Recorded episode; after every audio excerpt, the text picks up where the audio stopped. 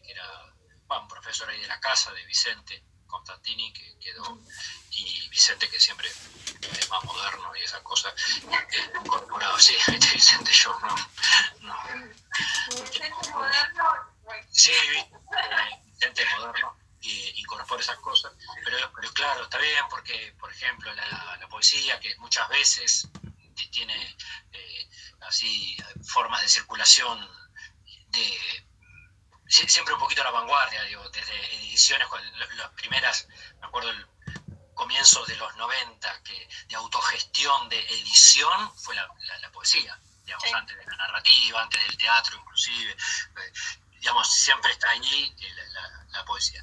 Y, y, ahora creo que también las redes también circula, circula y eso me parece que está muy, muy bueno. Bueno, habitualmente somos algunos más, pero nos vamos sumando, porque obviamente...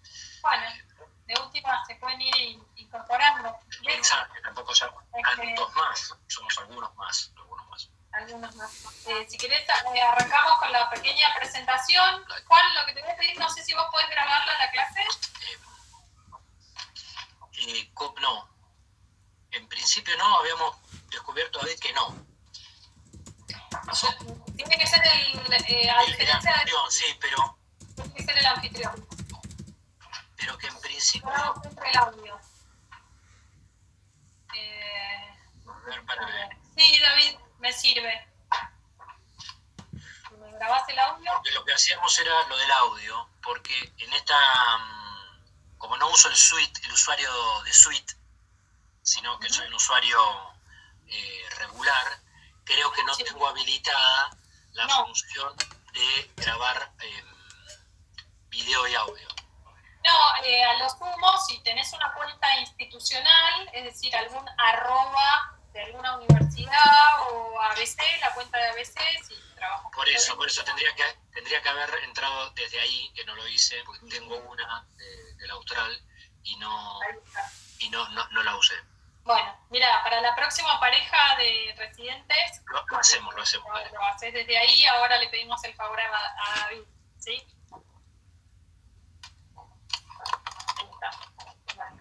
Eh, bueno, em, hago una pequeña presentación en, nombre eh, para los que se están uniendo, ustedes ya lo saben, porque tanto acá Juan Ignacio como Javier, que también es su docente, se lo han anticipado. En este caso, María, soy docente de la cátedra de espacio de la práctica docente 4, en realidad también soy de la 3, pero en este caso estoy en la práctica docente 4 y se encuentran acá dos de nuestros residentes, una es Ayelén y la otra es, el otro, perdón, es Federico, eh, que están en su etapa de residencia y eh, en este contexto de pandemia les ha tocado hacer sus prácticas docentes en este caso obviamente no en las escuelas, eh, sino eh, el ofrecimiento de hacerlas dentro del mismo instituto. Em, así que en realidad tenemos, tenemos a ellos dos, eh, hoy en función docente, yo, nosotros, digamos, tanto Javier como yo, vamos a ser meros espectadores y observadores de la situación y de la clase, intervenir en pocos momentos, vamos a tratar de que sea lo menos posible. Eh, y bueno, obviamente Juan, agradecerte el espacio que nos brindas y a tus alumnos y alumnas eh, el ser tan receptivos y conectarse hasta ahora, sobre todo. y darles una mano acá a los chicos, este, que está bueno que tuvieran la experiencia de hacer una práctica con alumnos reales, eh, con receptores reales y no una simulación de clase imaginando un alumno hipotético y que nadie le responda, ¿sí? Sobre todo porque, bueno, es su último año y merecían esa experiencia pública. Así que, bueno, les agradecemos y les voy a dar paso acá a mis dos alumnos eh, y este, cualquier cosa que, que surja, bueno, ya saben, participan. Eh, si hay algún problema de conectividad y eso, les avisan a, tanto a Yelén como a Federico y de última eh, vemos cómo lo solucionamos. ¿Sí? Gracias, Juan. Ahora me silencio porque dejo de ser docente y paso a ser espectador. Bueno, hola, hola a todos otra vez. Eh, gracias, gracias a todos por, este espacio. Eh, yo soy Ayelén y mm, lo que sí quisiera antes de comenzar aclarar una cuestión de conectividad. Yo estoy trabajando con mi pequeña computadora ahora y, yo en este momento están todos, eh, lo que yo veo que están en silencio y no los, no los estaría pudiendo ver si están hablando o no, si se mueven o no. Es como que están congelados. Yo supongo que están escuchando todos, ante cualquier cosa, me avisan si se escucha raro o me conecto desde el celular. Eh, pero bueno, nada, avísenme. Eh, también está funcionando el chat, así que yo tengo acá abierto. Eh, cualquier cosa que quieran ir escribiendo, vamos a ir sumando también este, este espacio. bueno, hoy, la, idea de hoy de esta clase es poder trabajar un cuento de Leopoldo Lugones, no sé si ustedes lo habían leído, si lo trajeron leído, que es lluvias de fuego. Lo pudieron leer. Eh, me gustó esa manita. me gustó esa manita. Eh, bueno, y con ese, ese, este, siguen tildados, eh, eh, con, ese, eh, con, este, con este libro vamos a abordar tres literarios en esta primera hora que consideramos eh, interesantes para ver eh, sobre en este cuento particular, que es el tipo de narrador, la descripción sinestética y el género fantástico. Me gustaría eh, comenzar por el primer párrafo, traer el primer párrafo del cuento, no sé si lo tienen a mano.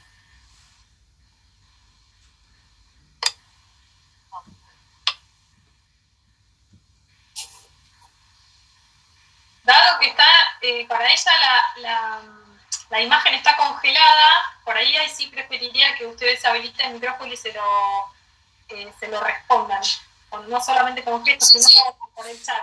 Ahí está, porque si no, no... Yo lo tengo a mano. Ahí está, gracias. Yo te traduzco lo que sucede, que yo sí lo veo bien, Ayelen, pero... Eh, nada, este, habilitemos en todo caso la, palabra más, más fluida porque si no ves los gestos, sí, a mano también, ahí está, ahí a través del chat y te van respondiendo, ¿sí?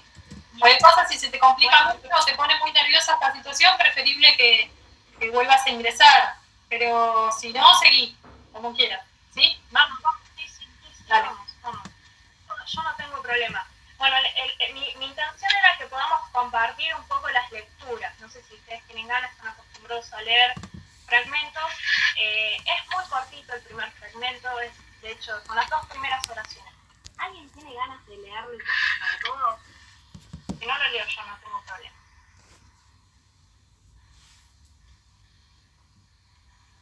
Yo lo leo. Yo lo, yo lo leo. Ah, bueno, dale. Sí. Lo mismo, Mari. No, no, leemos. Eh, no sé hasta dónde, los dos primeros párrafos. No, son las dos primeras oraciones, nada más. Ok. Eh, bueno, la lluvia de fuego. Tiene un epígrafe que yo no lo tengo acá, eh, pero es evocación de un descarnado de... No lo tengo acá. Espera. Bueno. Bien, el subtítulo. Sí, el subtítulo.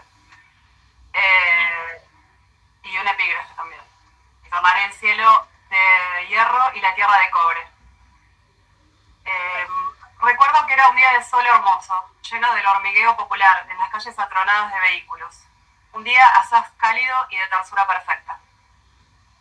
Genial. Gracias, Lina. No, de nada. Pregunta. ¿Ustedes me podrían decir en estas dos oraciones, en estos dos comienzos, en este comienzo, qué tipo de narrador es el que está utilizando el escritor Leopoldo Lugones. ¿Primera persona? Bien, exactamente. ¿Y cómo lo pueden identificar esa primera persona? Porque dice recuerdo. ¿No? ¿Qué es? ¿Qué es la palabra? ¿Qué clase de palabra es recuerdo? Verbo. Bien. Es un verbo en ¿Qué es primera persona. Exactamente, exactamente. Está en primera persona. El verbo nos indica eso. ¿Qué está contando en este primer, en estas dos primeras oraciones? Este narrador en primera persona. Algo que le pasó eh, hace mucho. eh, sí, algo que le pasó hace mucho. Exactamente. ¿Y qué cuenta particularmente? ¿Qué va introduciendo lentamente? Que es un día peronista.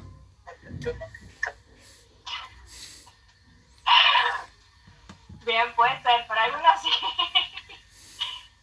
Bien, es, es, es, ¿y cómo es ese día peronista? Es un día soleado con muchedumbre en la calle.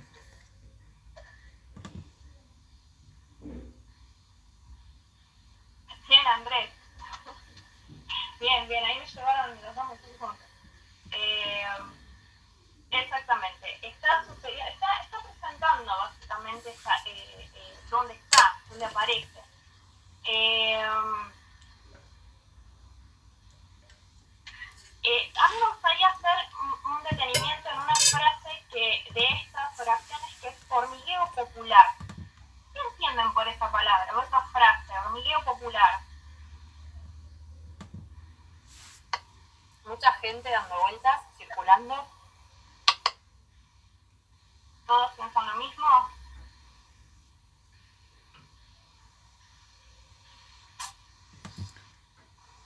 Como que alude a una marcha también. Que puede ser a, un, a mucha gente que se juntó y está circulando. Una muchedumbre. La gente. A mí lo del, lo del hormigueo, Que se mueve. más allá del gentío, también me da algo como esta cuestión de, de la cosquilla corporal, ¿no? Eh, Como una sensación de pueblo, como una sensación que tiene el pueblo. Exactamente. Buenísimo. Hola. No te había visto. Eh, excelente, genial. Después de, esta presentación que hace este personaje, va adentrándose un poquito a la ciudad, a su vida. ¿qué- qué- ¿Recuerdan qué situación, qué fenómeno extraño modifica la normalidad de sus días?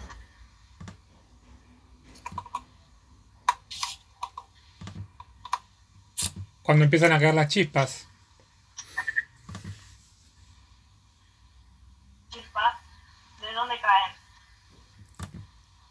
Primero la... O sea, sí, claro, pero pasa que, bueno, sí.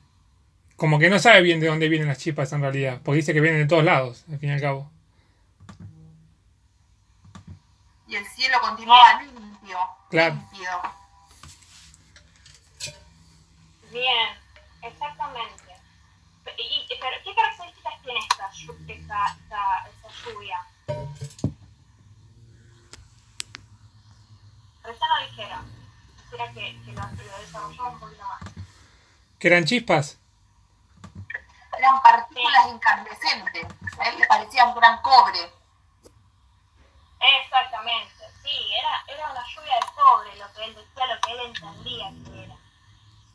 Bien, sí, una, una, una, una situación que para usted, ¿cómo sería por ahora?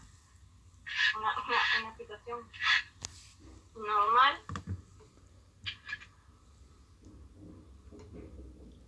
No, no es normal, es eh, algo sobrenatural. ¿O no? Vamos bien. Exactamente.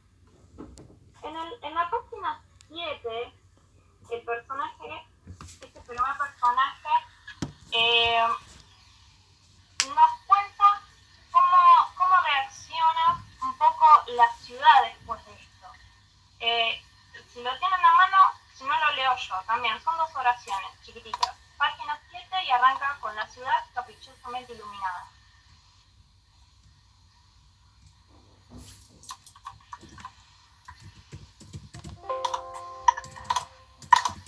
¿Alguien lo quiere leer? Eh, tendrías que dar una indicación más clara, porque página 7 de qué libro. ¿Cómo de qué libro? Todos tenemos la misma, el mismo, mismo libro? La misma edición. Ah, Perdón, tenés razón. Claramente. Entonces, eh, sea la primera, la primera. Si no, tenemos mucha suerte. Si todos compramos tu misma edición y todos a la misma página, tendrías como demasiada suerte. No creo que te haya sucedido eso, así que da una indicación un poco más, más explícita. Gracias. No, está bien.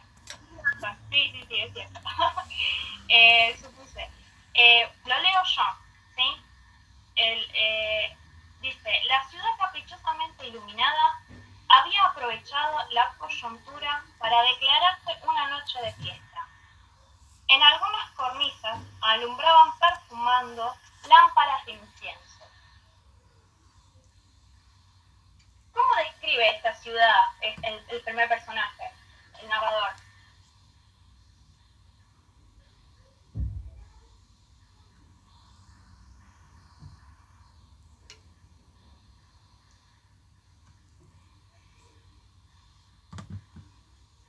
Y hay como una sensación media eh, festiva, puede ser, por eh, las luces. No, no sé si está bien lo que estoy diciendo. Eh, Perdona, Yelén. aparte en un momento del libro dice que hay una, que están todos festejando. A mí lo que me dio la impresión que cuando dice caprichosamente iluminada es porque en sí es una ciudad que está a oscuras y que se ve iluminada por esta cuestión del- de, de- de las luces que irrumpen del cielo. Y que eso es lo que... Ah, lo- está lo- mal lo que dije. no, no está mal, Mari. Es una lectura diferente, no, no. Y que lo que hace esa luz es propiciar el, el bacanal. No, está perfecto las dos cosas. Sí, exactamente. Eh, esta cuestión de, de caprichosamente iluminada, esa sensación de que por este motivo, tal vez, no lo sé, está, pre- está prendida, está viva, eh, y que lo que decía Mariana, ¿no? que el motivo sería esta cuestión de la celebración, ¿no? esta, lluvia, este fenómeno natural, los despierta a ellos eh, en, en, este deseo de festejar, ¿no? Entonces aparecen estas iluminaciones de manera caprichosa y, y, nombra, bueno, estas lámparas de incienso. Eh, ¿Ustedes recuerdan? Yo no sé si es, cierto, cómo, cómo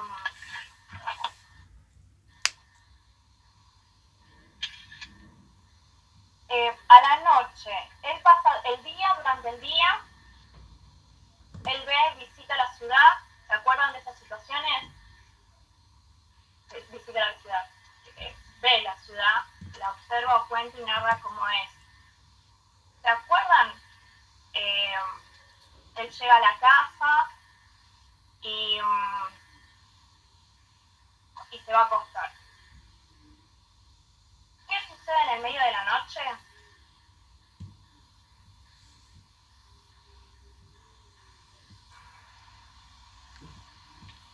Eh, es que empie- empieza a llover de nuevo, se había detenido la lluvia en un momento. Eh, no sé si te referís a eso.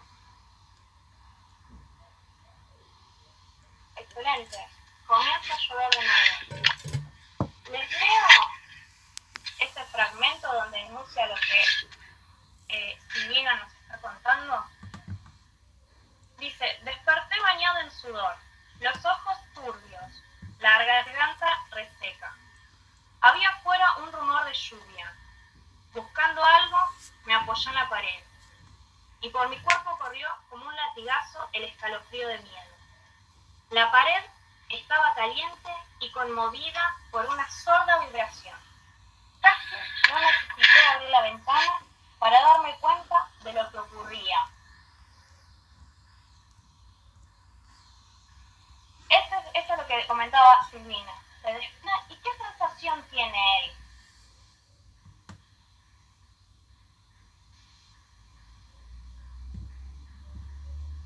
Y una sensación como que se va a morir, como que está al borde de la muerte, me parece a mí.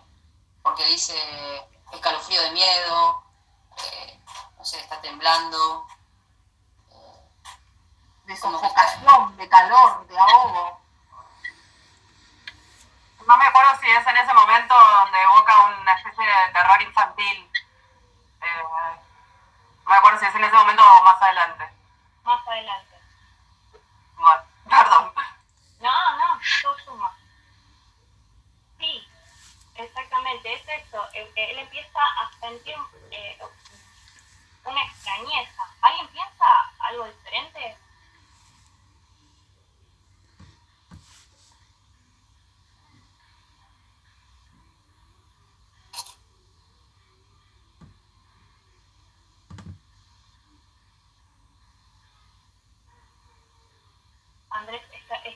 En el chat, el párrafo previo denota cierta elocuencia. Entonces no necesita de mucho para darse cuenta que lluvia, la lluvia volvió, y encima más fuerte. Exactamente, vuelve la lluvia, supongo que es del- de, la pregunta anterior. Eh, y bueno, tiene esta sensación. Me gustó mucho esa frase que recuperaron ustedes, que es eh, el, el, el escalofrío, la- un latigazo, eh, el, el del miedo. Me gustaría frenar ahí y, pensar un poco, reflexionar sobre esta frase. Eh, ¿Qué es lo que quiere decir? Es, eh, que corrió por su cuerpo como un latigazo el escalofrío del miedo. ¿Qué es lo que está queriendo decir él? Con otras palabras.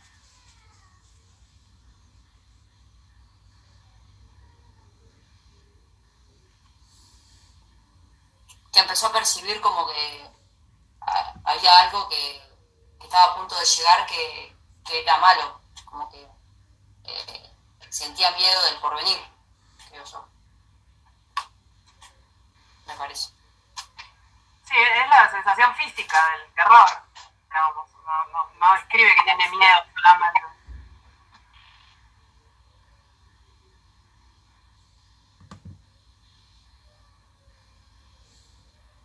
Bien. Bien. Es como que me, me parece a mí, ah, Sí, que me parece a mí que es como cuando, no sé si es medio burdo el- el- lo que voy a decir, pero me parece a mí como que cuando empezó, cuando empezó la pandemia, había como un cierto escalofrío de miedo en el sentido de que estábamos todos, no sé, tomando la temperatura todos los días y demás. Ahora ya eso ya, ya se fue casi, porque bueno, ahora con la cantidad de casos, no sé, yo veo que se perdió un poco el miedo por el tema de que está todo el mundo afuera. Por eso es como que, eh, pero me acuerdo que al principio de la pandemia mucha gente estaba así, con mucho miedo, eh, no salga, fíjate, eh, no sé, usa mucho alcohol en gel y demás. Ahora eso se fue perdiendo un poco, creo yo. Sí, está, está genial, Mariana. Sí, es así, lo que están diciendo. Eh, me parece un, buen ejemplo o una buena comparación esta cuestión de está pasando algo que es inminente, algo que es, y uno, ¿qué hace ante eso? ¿no? Esa sensación de escalofrío de, de, de, miedo, ¿no? Eh, me gustó mucho lo, que Silvina también comentó, esta cuestión, eh, incluso hasta cor- corporal, ¿no? Me gustaría frenar y pensar estas dos palabras, escalofrío y miedo. Eh, gramaticalmente reflexionar sobre estas palabras. Eh, estas dos palabras, escalofrío y miedo, ¿pertenecen a la misma naturaleza? Es decir, mi pregunta es, ¿qué clase de palabras son?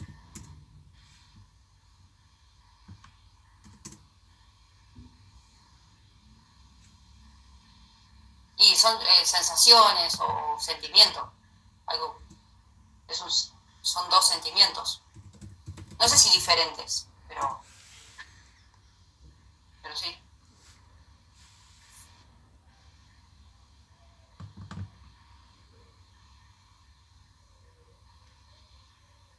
Y gramaticalmente hablando, ¿qué clase de palabras Son dos sustantivos.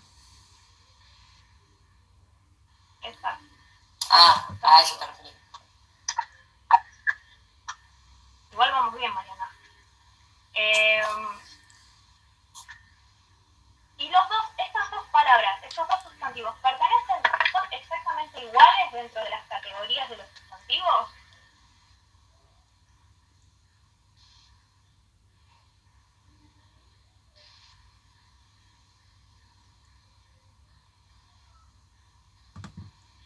¿Se acuerdan los tipos de sustantivos que había? Común, concreto, abstracto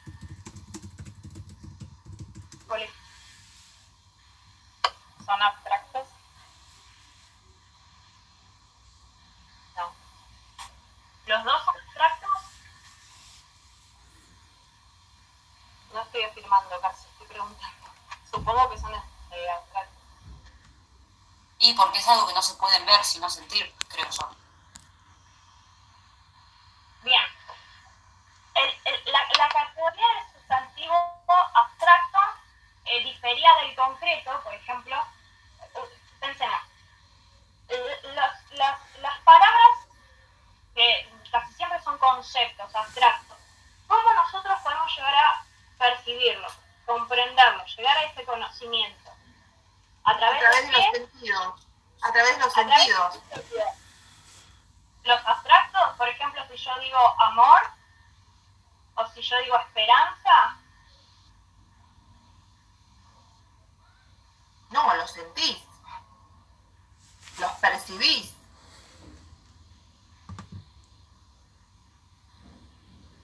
No se pueden ver y tocar, decían antes. exactamente,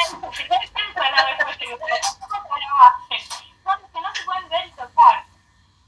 Cuando nosotros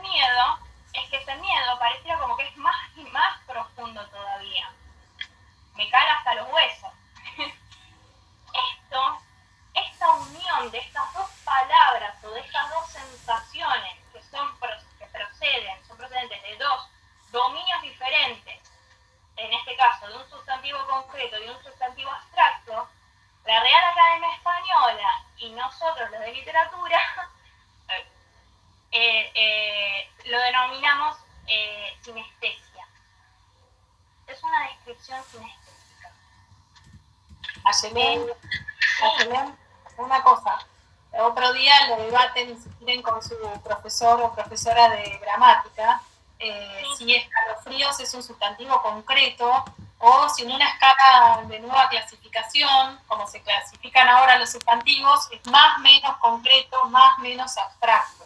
Entonces, en una especie de línea, ¿sí? Eh, vamos corriendo ese eje, ¿no? Entonces, más, más abstracto sería el miedo y un poquitito más cercano al centro estaría el escalofrío, porque un alumno te podría decir, bueno, no lo, lo siento, pero no lo veo. Entonces no es del todo concreto. Te lo dejo para que lo piensen también el resto. Está bueno que esto, esta interesante discusión que vos estás trayendo, después lo transformen, lo sistematicen en el plano de la gramática y si tuvieran que hacer una especie de, ¿no? de escala, de regla y uno tuviera que ir en una variación del más menos, ¿dónde ubicarían cada uno de estos sustantivos? ¿Sí? Se los dejo como una posible discusión para que no quede del todo afirmada esta concepción de que escalofrío es un sustantivo concreto. ¿Sí? ¿Está? Para que no lo tomen como un valor de verdad absoluto, en algunos valores de gramática te lo pueden llegar a discutir. Así que, pero para lo que vos querés explicar, está muy bien. Viene bien la aclaración que por ahí en otro campo o en otra área estaría bueno que los chicos después lo- los chicos y las chicas lo discutieran. Ya está, me callo. Les dejo con la intriga sobre esa escala nueva que se utiliza ahora para la clasificación de sustantivos. va a ser tema de debate para mí también. Em, bien, bueno, bueno, esto que iba diciendo, ¿no? Esta cuestión de esta unión de dos imágenes o dos, o dos sensaciones de diferente procedencia, vamos a poner entre comillas, eh, se lo llama sinestesia, ¿no? Esta descripción sinestésica. Hay un poeta francés del siglo XIX llamado eh, Charles Baudelaire que hace oda a esta figura retórica. ¿sí? En, en su libro Las Flores del Mal expresa a través de un poema que se llama Correspondencia eh, la, la- la- la importancia que tiene esta, esta figura para, para que el poeta pueda acceder al conocimiento del mundo que lo rodea. ¿Qué significa esto? Eh, este Baudelaire, este poeta, eh, era panteísta. Panteísta es aquellas personas que creen que Dios está, Dios, eh, eh, está en todos lados, en resumidas cuentas, y que eh, consideran que todos se encuentran en, situación, digamos, se encuentran en lo sagrado. Entonces todo aquello es, eh, es, eh, es, es divino, digamos, en alguna palabra. El método que él considera poder acceder a eso, algunos consideraban que era la razón, como las, algunas, la mayoría de los científicos, en este caso la herramienta para el poeta era la sinestesia. La sinestesia vendría a ser como una mezcla, una combinación entre la comparación, el simbolismo y la metáfora. Vale aclarar que Baudelaire pertenecía al movimiento simbolista, si no me equivoco, eh, que eh, eh, construían, eh, accedían al saber de esta manera.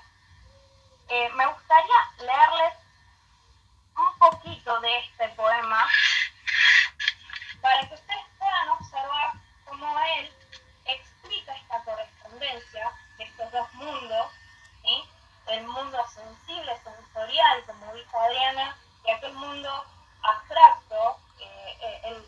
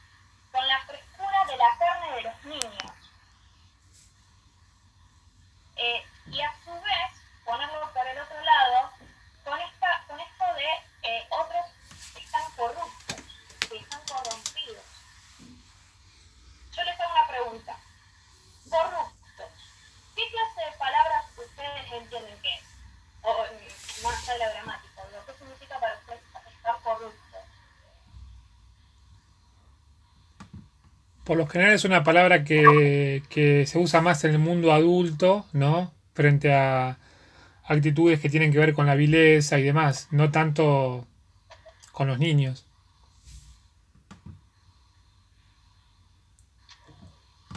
Algo que está corrompido.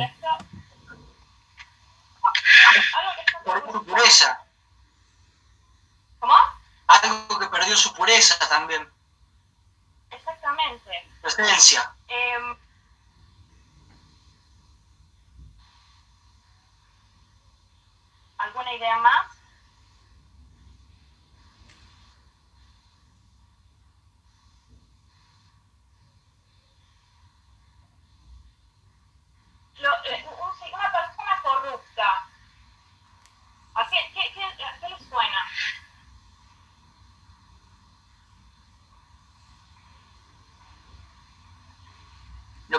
cuando se habla de corrupción en la persona también se, se asocia con honestidad, digamos, en el caso de la persona.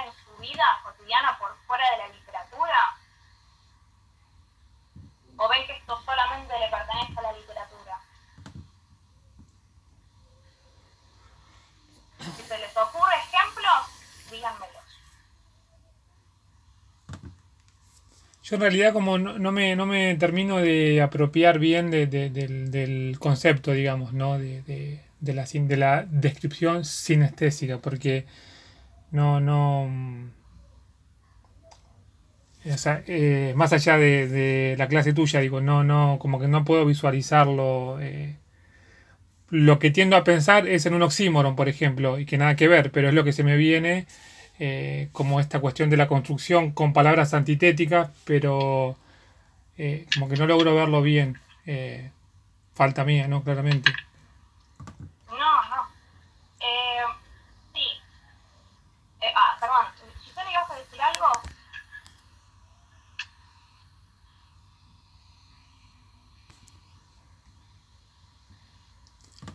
Sí, sí, te hablo.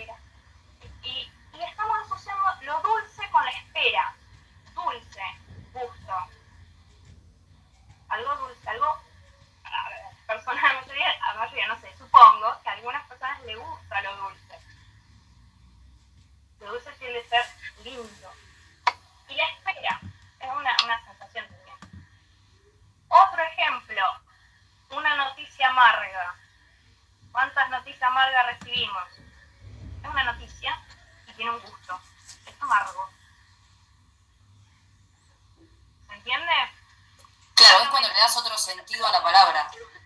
Eso sabe- sí.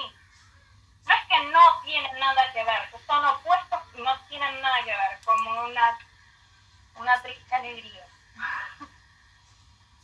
Eh, no, tiene que ver, es una metáfora, pero pertenecen a diferentes naturalezas.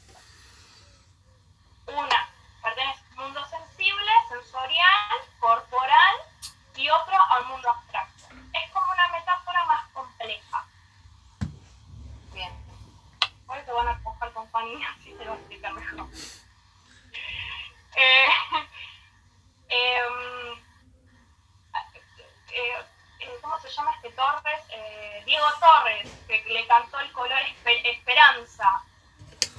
No sé, ¿qué color, ¿qué color es para ustedes la esperanza?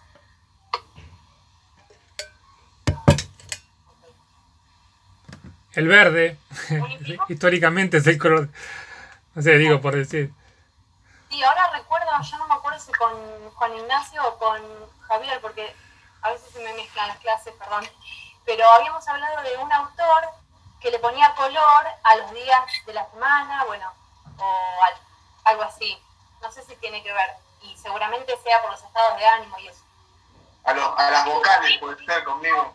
Ahí está, sí. A Hola. las vocales puede ser. A las vocales. No, porque yo recordé que yo también le pongo color a los días de la semana, pero yo no, o sea, no escribo ni nada. Tenía algo que ver. Lunes es blanco, y esas cosas. Y ahora me acordé, también decimos un martes negro. No sé si existe. Cuando es malo. Puede ser. Exactamente, Isabela, es eso, es exactamente eso. Eh, ¿Alguna duda, consulta? No, gracias, gracias. Era que no tenía claro ese desplazamiento metafórico, así que muchas gracias. Sí, gracias. Sí, por su sinceridad.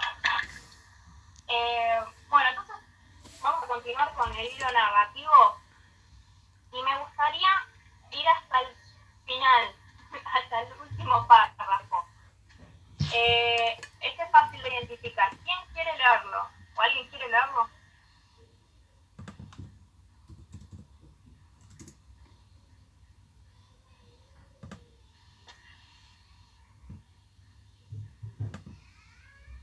¿Qué párrafo, profe? De- El último. el último. Sí. Oía afuera el huracán. ¿Ahí? ¿De qué? De la. De la ah.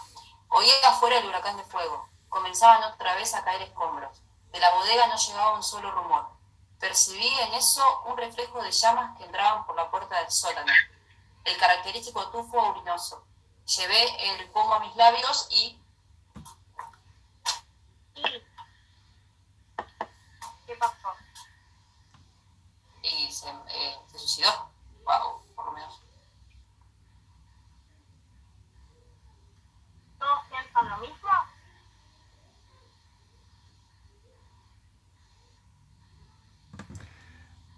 A mí sí, yo eh, pienso, pienso igual que Mari, que tomó la, el brebaje ese, ese, ese vino y chau. Ahí concluyó. Sí, yo pienso lo mismo. Lo tenía para eso. Salvo que haya una segunda parte del cuento y no estamos ahí todavía viendo. Eh, en una parte él dice que es dueño de manejar su propia vida. No sé dónde lo dice, pero hay una parte que dice eso. Por eso agarra ese, ese veneno, ese vino. Excelente, Mariana. Sí, él, él toma la decisión de cuándo. Excelente. Eh, ¿Ustedes se acuerdan con qué palabra empezó la historia? Un día hermoso. Perdón. Recuerdo. Recuerda. Y se está terminando de esta manera.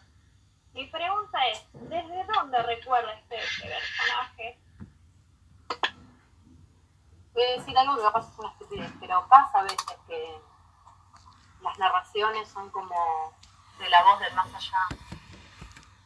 Lo he leído y en otros planos también, en películas y. No sé cómo se llama ese recurso, pero quizás sea ese. Gisela, ¿vos comenzaste a leer el cuento hoy? Si yo, ¿qué? Perdón, yo lo estoy leyendo mientras tanto. No, no, no. Si hoy, hoy fuiste quien le, le, leyó, recuerdo el primer párrafo. No, yo fui. Ah, Silvina, leíste el título, leíste el subtítulo y leíste el epígrafe. Sí. ¿Me voy a hacer, por favor, el subtítulo?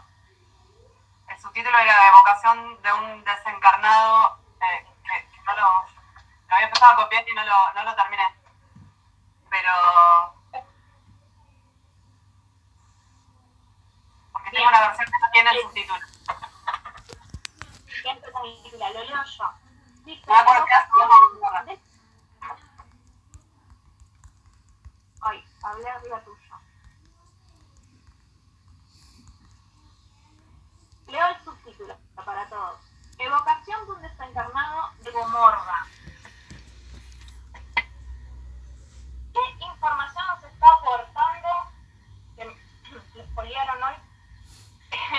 eh, del personaje o de la historia.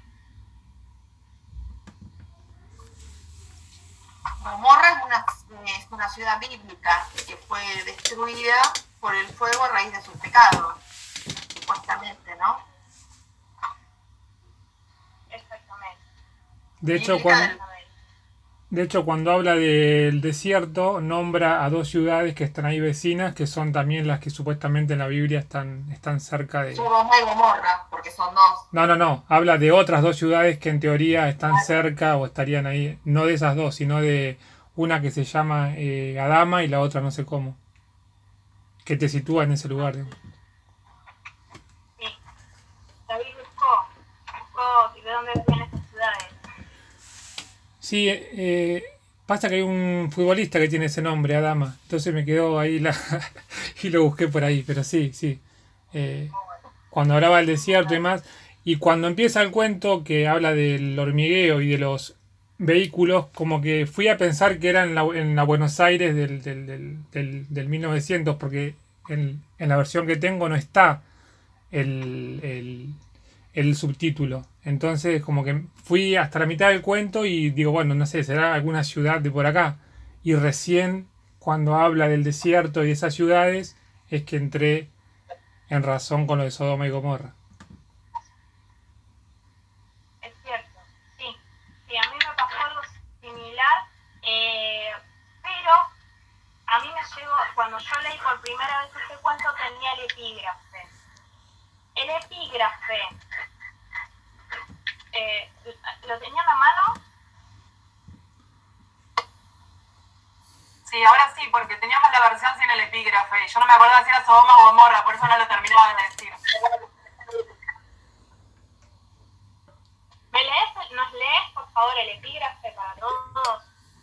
Silvina. El epígrafe es, y tornaré el cielo de hierro y la tierra de cobre. Es del Levítico 36, eh, versículo 19.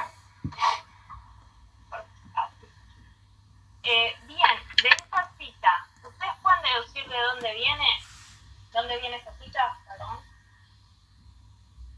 Sí, del Antiguo Testamento, es bíblica. Bien, me gustó aparte de- Es uno de los libros del Antiguo Testamento. Exactamente, del Génesis. Exactamente. Bueno, les paso una data bibliográfica. Este descuento, Lluvias de Fuego, como saben, se encuentra dentro de- de- del libro de Fuerzas Extrañas de Lugones, eh, publicado en 1906. Y no es el único cuento que aborda temas bíblicos. Hay otros cuentos, que a los que se que es Estatuas de que sería, está bastante vinculado, los que conocen historia bíblica, bastante vinculado con eh, La mujer de Lot, cuando se da vuelta para ver la destrucción de la ciudad, se convierte en estatua de sal. Perfecto, exactamente, exactamente, es así. Es así. Y el diluvio, el, perdón, el origen del diluvio. Lugones retoma estos, estas historias bíblicas porque hay algo que hacen que es lo que le interesa, es retomar en realidad los, los temas que abordan, eh, como pueden ser el castigo, la muerte, la libertad, que hoy la nombraron, la libertad de poder decidir cuándo y cómo morir, y la culpa. Eh, entonces, volviendo un poquito a, esta cuestión de, de dónde eh, habla este personaje, eh, me gustaría primero saber si ustedes pueden confirmarme fehacientemente de dónde viene, de dónde escribe, de dónde habla, si realmente qué es, dónde está.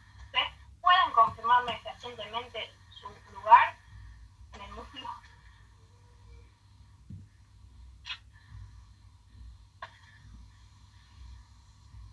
¿Dónde está que el narrador? ¿En el cuento? El narrador. Sí. En la, en la casa. En una terraza. En la bodega, perdón, do- donde, donde toma eso es en, es en la bodega, así que sin- es como la última referencia que hay. Para mí de la terraza, Y habíamos- dice. ¿Y después qué sucede cuando toma eso? Estaba en el baño tomándose una- un, un- el último baño.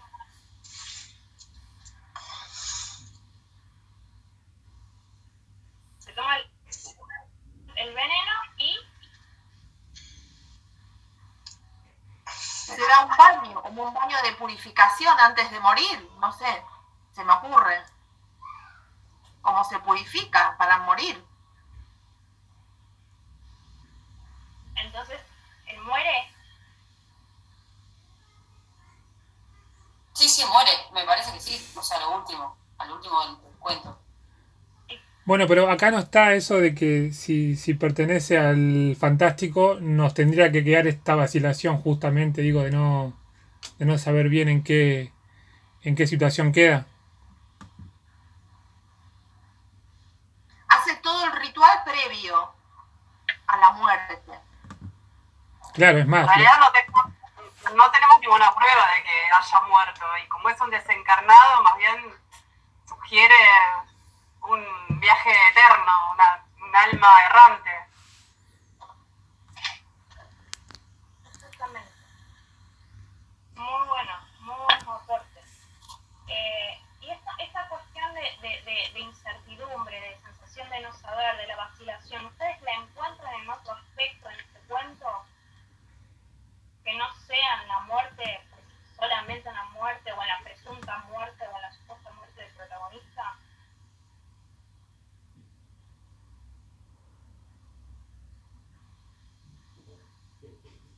¿Ustedes recuerdan? Si no tengo mis fragmentos para leer. Hay un momento de que es en, cuando él despierta que va a buscar a los esclavos y va a buscar a los caballos y no hay nadie y, no se sabe, nunca llegamos a saber dónde se fueron, dónde huyeron. Después sugiere que están todos muertos, pero en ese momento no, no se sabe qué pasó con ellos mientras él dormía. Bien.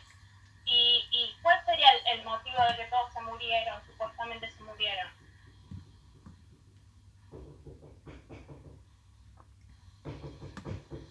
Que los haya alcanzado esa, esa lluvia de cobre, en teoría. Y los pulverizó a todos. Y, y mi pregunta es la siguiente, con respecto a, a esta lluvia de fuego. ¿Él la naturaliza?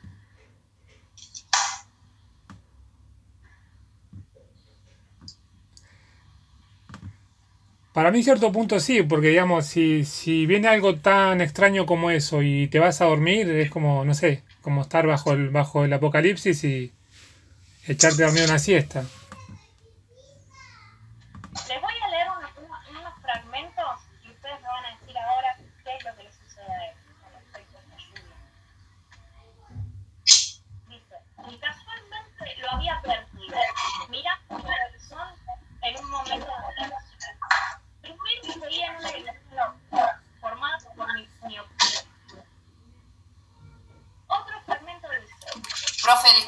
No, disculpe, no se escucha bien porque hay un micrófono que está, el de Juan, eh, que está Ah. abierto.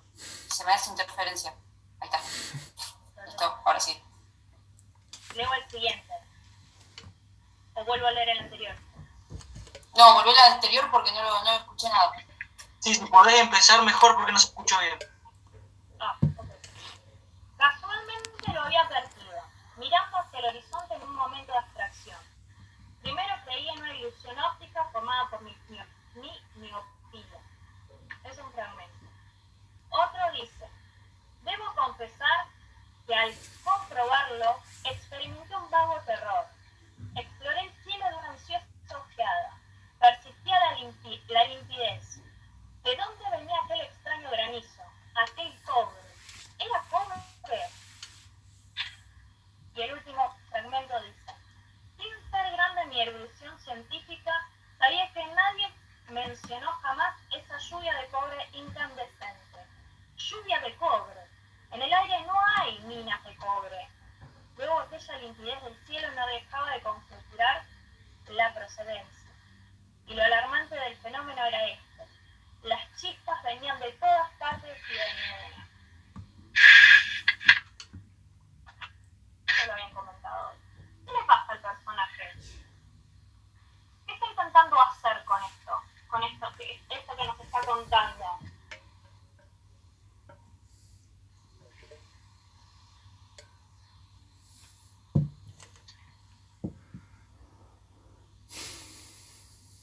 Está tratando de buscar el origen, de dónde viene, el motivo, una explicación. No la encuentra, no hay, no hay minas de cobre, dice en el cielo. ¿De dónde viene eso? ¿De dónde viene esta lluvia? Es cobre, no sabe si es cobre, si es cobre, duda. Describe las circunstancias en, en las que está mientras sucede lo que lo de la lluvia.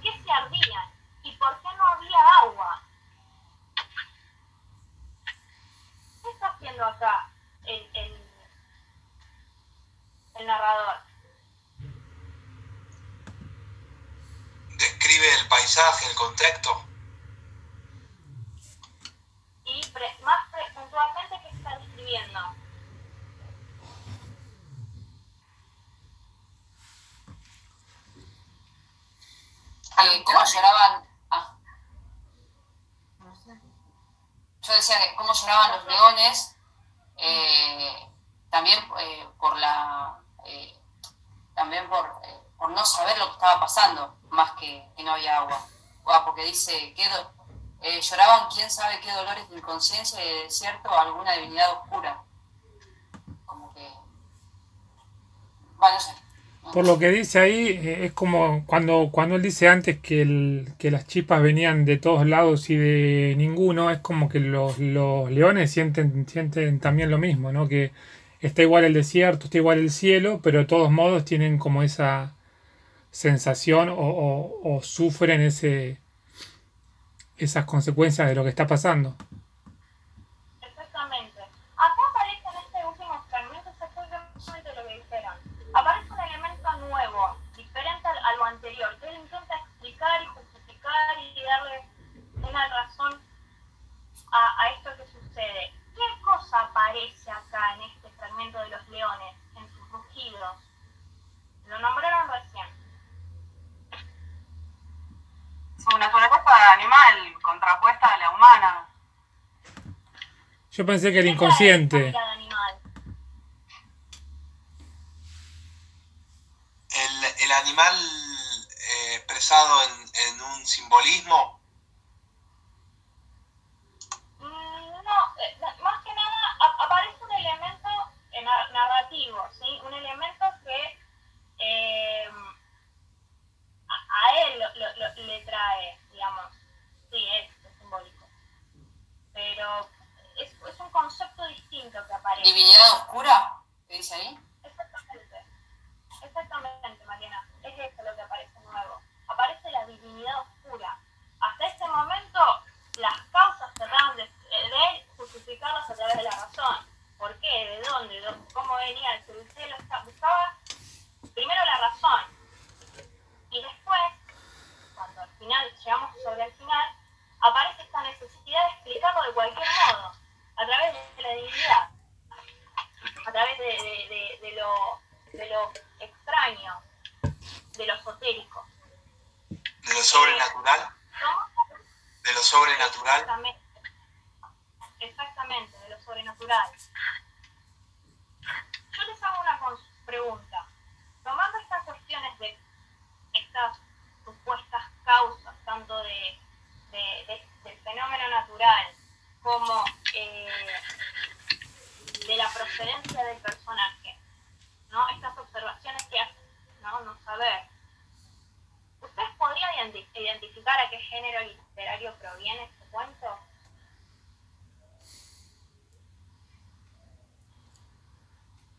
Al Real Maravilloso, ¿Qué se acuerdan del Real Maravilloso? ¿eh? No escuché, perdón. No, lo pregunto para todos. Eh, ¿Todos están de acuerdo con Juan? ¿Podría funcionar en un? A mí me quedó más lo del fantástico en tanto esto de, la incertidumbre y la vacilación y, y- las múltiples lecturas, o bueno, o- o que no cierra, digamos, enteramente.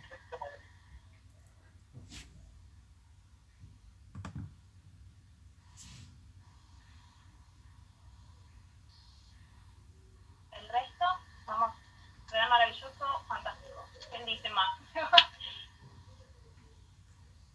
¿O opina diferente? Suspenso también.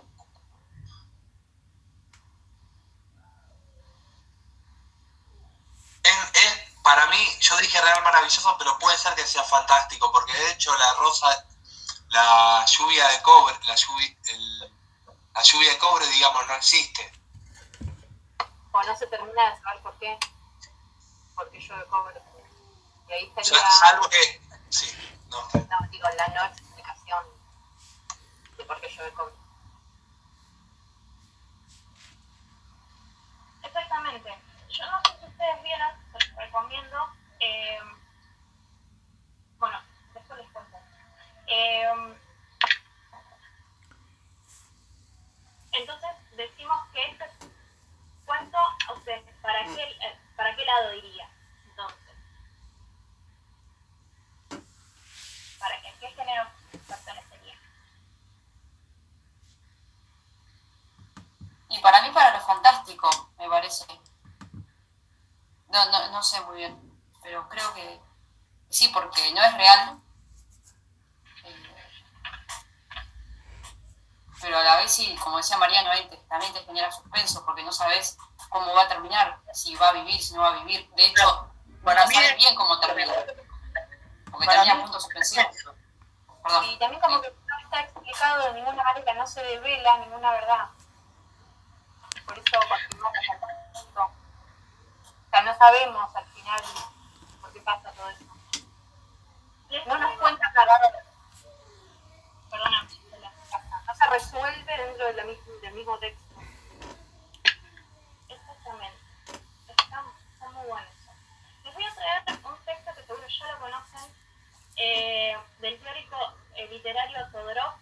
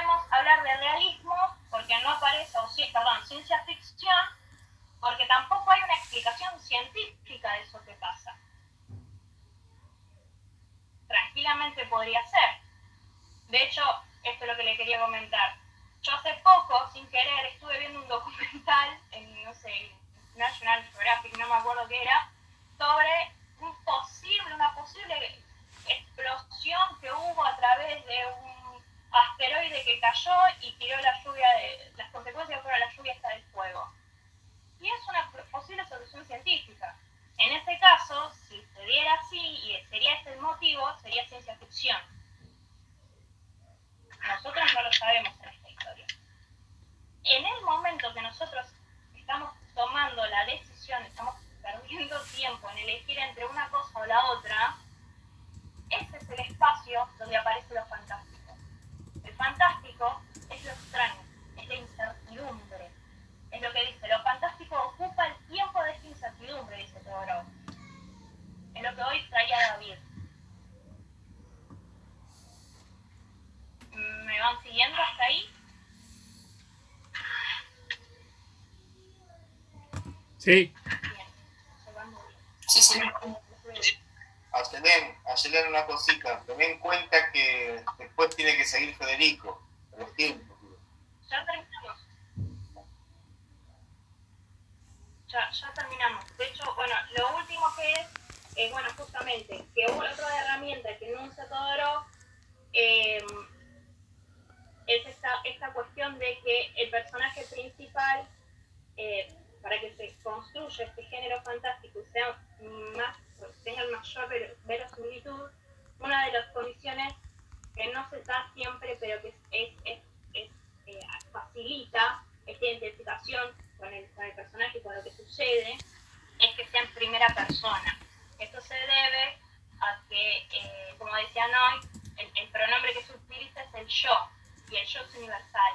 No es ni él, ni tú, soy yo, todos ustedes son yo. Eso me va, es, como un, auto, un, vehículo que a mí me lleva a meterme en la historia. Eh, bueno, para, para cerrar, eh, nada, traerles eh, un título de, de la obra de, de, de, de Lugones, que es Fuerzas Extrañas. Nada más ni nada menos. Fuerza, pensar esta idea de fuerza como energía, aquello que hoy María decía, aquello que no se ve, pero está, se puede explicar, no, no lo sé, y extraña, que es justamente inexplicable, lo desconocido, ¿no? Es un, este es, en realidad Fuerzas Extrañas tiene relatos que son de ciencia ficción y que son fantásticos. Eh, bueno, Lugones eh, fue, Leopoldo Lugones fue lo que lo llamó eh, el padre espiritual de la literatura fantástica de Argentina. Y bueno, nada, eh, acá cerramos la hora. Voy a dejar a mi compañero para que continúe. Muchas No gracias. ninguna duda. Dale, muchas gracias. Gracias. Gracias, Eloy. gracias. Bueno, ¿qué tal? Eh, ¿Cómo están? Eh, mi nombre es Federico Boslé. Y bueno, y para ser breve voy a comenzar con la clase. Eh, ¿Cómo están? Contéstenme algo si rompemos el hielo. Todo bien. Hola, Federico. Hola Federico, muy bien. Hola, ¿Cómo andan? ¿Todo bien? ¿Cómo andan? ¿Bien? Bueno, bueno, mejor. Bueno, en principio, ya que estamos trabajando sobre el texto de Leopoldo Lugones, me gustaría preguntarles eh, qué conocen sobre la obra, de la obra de Leopoldo Lugones. ¿Qué conocen? ¿Qué han leído? Hace poco estuvimos leyendo con Javier eh, el cuento Isur, que hay una escena en el cuento que vimos con Ayelén, que es la de que le cae la ceniza al, esclavo, que me hizo acordar un poco al humor negro de, de- que hay en Isur, ¿no? Cuando le cae un, un pedazo de llama de cobre o, al esclavo. Y después en lo personal, algunos, algunos capítulos de, de El Payador también. No el texto completo, pero más o menos la mitad. Bien. Eh, ¿Alguien más recuerda o ha leído Lugones? No, yo no. Bueno, eh, ¿qué características predominan en la obra de, de Lugones? ¿Qué, cuál, eh, ¿Qué particularidades tiene en su escritura?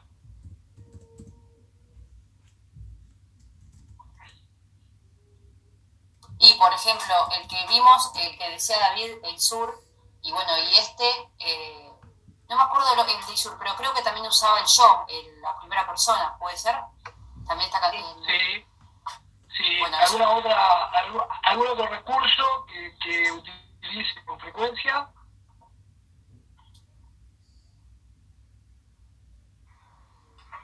¿Qué, qué manera, ¿De qué manera presenta la muerte en general en todos sus textos?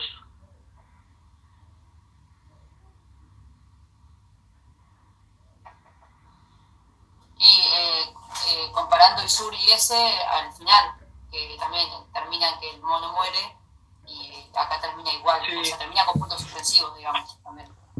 Puede ser que utilice la sátira también. Sí. ¿Qué más? ¿Qué otro recurso? ¿Hay determinismo en la escritura de Lugones?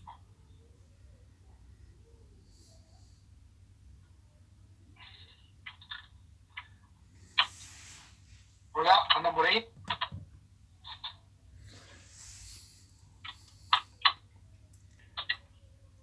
Sí, vimos un poco, eh, o sea, ya te digo, no tengo un recorrido de la obra como para anotar todas estas cosas, pero por ahí en Isur eh, vimos un poco más esta cuestión del determinismo y todo ese juego que estaba en cuanto eh, a la actitud del mono, de si podía o no hacer tales cosas y cómo se jugaba eso. Bien, Eh, para hacerlo breve, porque en realidad yo quiero utilizar este recurso construyendo eh, otra situación, quiero decirles, si conocen el fatalismo, ¿conocen el fatalismo en la literatura? ¿Fatalismo dijiste? Sí, ¿O no? ¿No? ¿alguien? ¿Alguien reconoce el fatalismo? Bueno, vamos a hacerlo breve, yo le voy a decir una definición. En sentido corriente, el fatalismo se refiere a la creencia en el determinismo de acontecimientos, dirigidos por causas independientes de la voluntad humana. Este determinismo eh, procedente de fuerzas sobrenaturales, como los, diez, como los dioses, de las leyes naturales, del ambiente o de las experiencias advertidas en el pasado. Eh, lo dejamos ahí. Quiero que tengan eh, esto a la memoria y nos introducimos en el texto. Antes de introducirnos en el texto, me gustaría que si alguien puede definir el concepto de comovisión. ¿Tienen, tienen trabajo con las comovisiones? ¿Comprenden lo que es una comovisión? ¿Alguien me puede decir algo?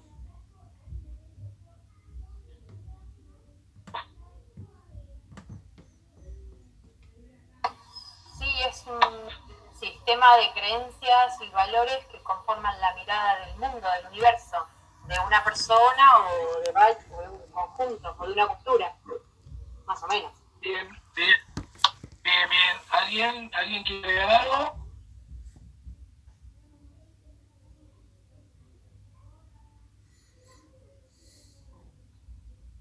Se podría agregar que el co- cosmos, mundo, visión, es la visión del mundo y agregarle a, a lo que dijo la compañera.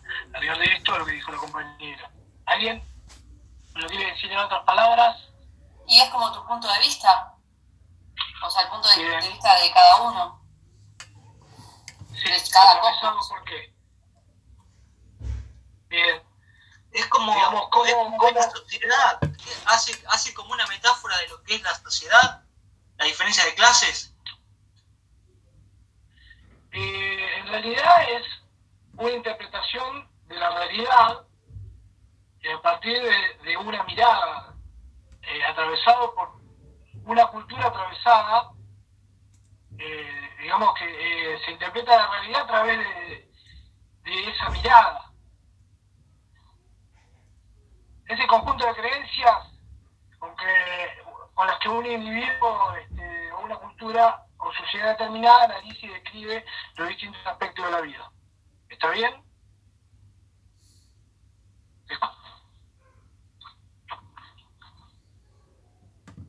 Ok, ¿Hola? ¿Se escucha, ¿Se escucha bien? sí. Bueno, a partir de esto eh, me gustaría introducirme eh, ya en el cuento y, y le voy a ir leyendo voy a ir leyendo un fragmento o una selección de fragmentos y a medida que voy leyendo la selección de fragmentos les voy a ir haciendo preguntas eh, y voy a ir anotando algunas características eh, a partir de las respuestas que ustedes me van dando. ¿Está bien? ¿Hola? ¿Se escucha? Sí. ¿Podrías decir qué cuento es? Porque no lo sé, perdón. Llegué tarde no sé. Seguimos, seguimos trabajando con la lluvia de fuego de Leopoldo Lugones. Seguimos en el mismo. ¿Bien?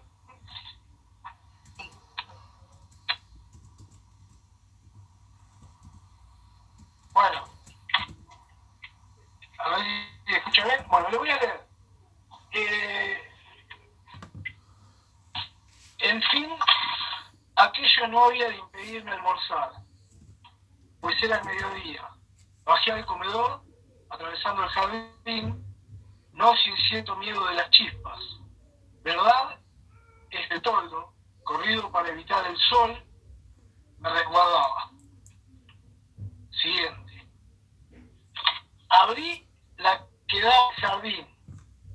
Los árboles estaban negros. Ya follaje. El piso cubierto de hojas carbonizadas. El aire rayado de vírgulas de fuego.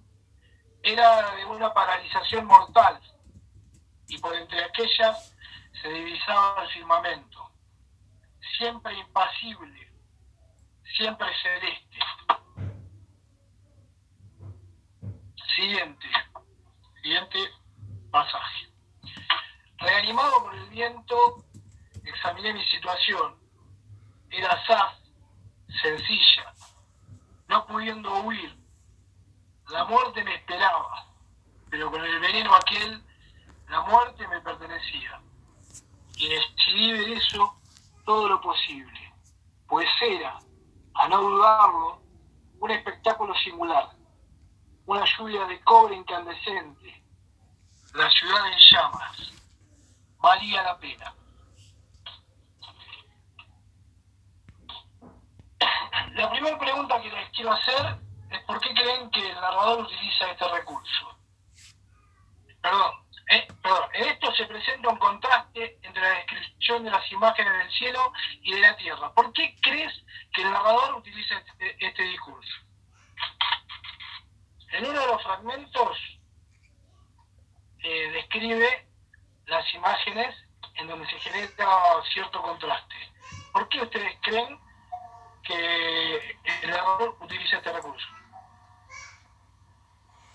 muestra al cielo como algo límpido. Incluso a través de la lluvia de fuego, la lluvia de cobre, el cielo seguía siendo celeste, podemos decir, limpio. Y la ciudad ardía, Bien, quemaba, negra, oscura. bien. O sea, se genera un... ¿Qué es lo que se genera? ¿Se genera un contraste? ¿Te encontraste? Encontramos una dicotomía El Bien. contraste de imágenes. Un contraste de imágenes. ¿Qué, qué, qué función cumple un contraste? ¿Para qué, para qué, para qué se neces- para qué el contraste? Para diferenciar. Para diferenciar. Claro. Bien, para diferenciar y a partir de diferenciar puede también resaltar, puede ser. Pone en relieve y acentúa una cosa por otra. O por sobre otra, mejor Bien, dicho. lo voy, a, ir a- lo voy, lo voy a ir anotando. Acá, ¿qué es lo que me decías? Que pone en relieve una cosa por sobre la otra. Marca un- una diferencia. Acentúa la diferencia. Sí, y toma una postura. Bien, Bien, en este caso, ¿qué es lo que diferencia con respecto a qué, qué es lo que diferencia con respecto a? ¿Qué, qué son las dos cosas que diferencian? El cielo y la tierra, como parece, como, la- si fuera esa imagen, te queda, de que el cielo es límpido y la tierra se quema. La tierra, la ciudad. Bien, bien. Pregunta, ¿por qué están Eh. haciendo referencia del cielo, bueno, no el que vemos, sino el cielo, lo celestial. ¿Podría estar siendo una metáfora de eso o no? Podría ser, podría ser. Pero yo me quiero quedar, eh, digamos, en las dos imágenes, eh, en algo más concreto. Eh, está de alguna manera diferenciando el cielo de la tierra y que de alguna manera está acotando lo que sucede en la tierra, está marcando lo que está sucediendo en la tierra. Lo que sucede en el cielo está eh, caracterizado de manera, digamos, con, con, eh, con, adjetivos o de manera, eh, digamos, más, más agradable, más linda. Y caracteriza a la Tierra de qué manera, de qué manera la está caracterizando.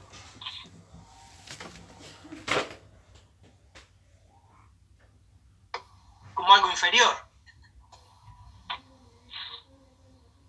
Bien algo inferior, decís vos?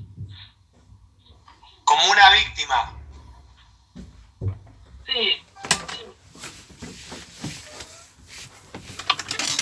¿Qué más? ¿Qué más me pueden decir?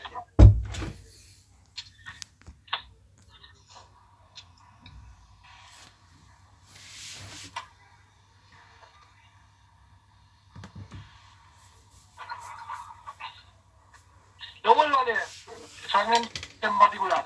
Abrí la que daba al jardín. Los árboles estaban negros, sin follaje, el piso cubierto de hojas carbonizadas, el aire rayado de vírgulas de fuego. Era de una paralización mortal, y por entre aquellas se, divisaba el firmamento, siempre impasible, siempre celeste.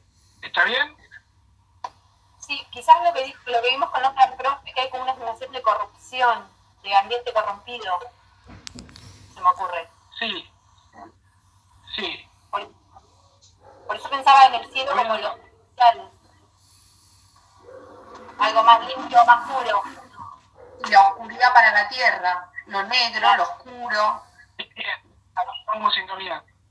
La oscuridad para la tierra, oscuridad, lo negativo que dijiste,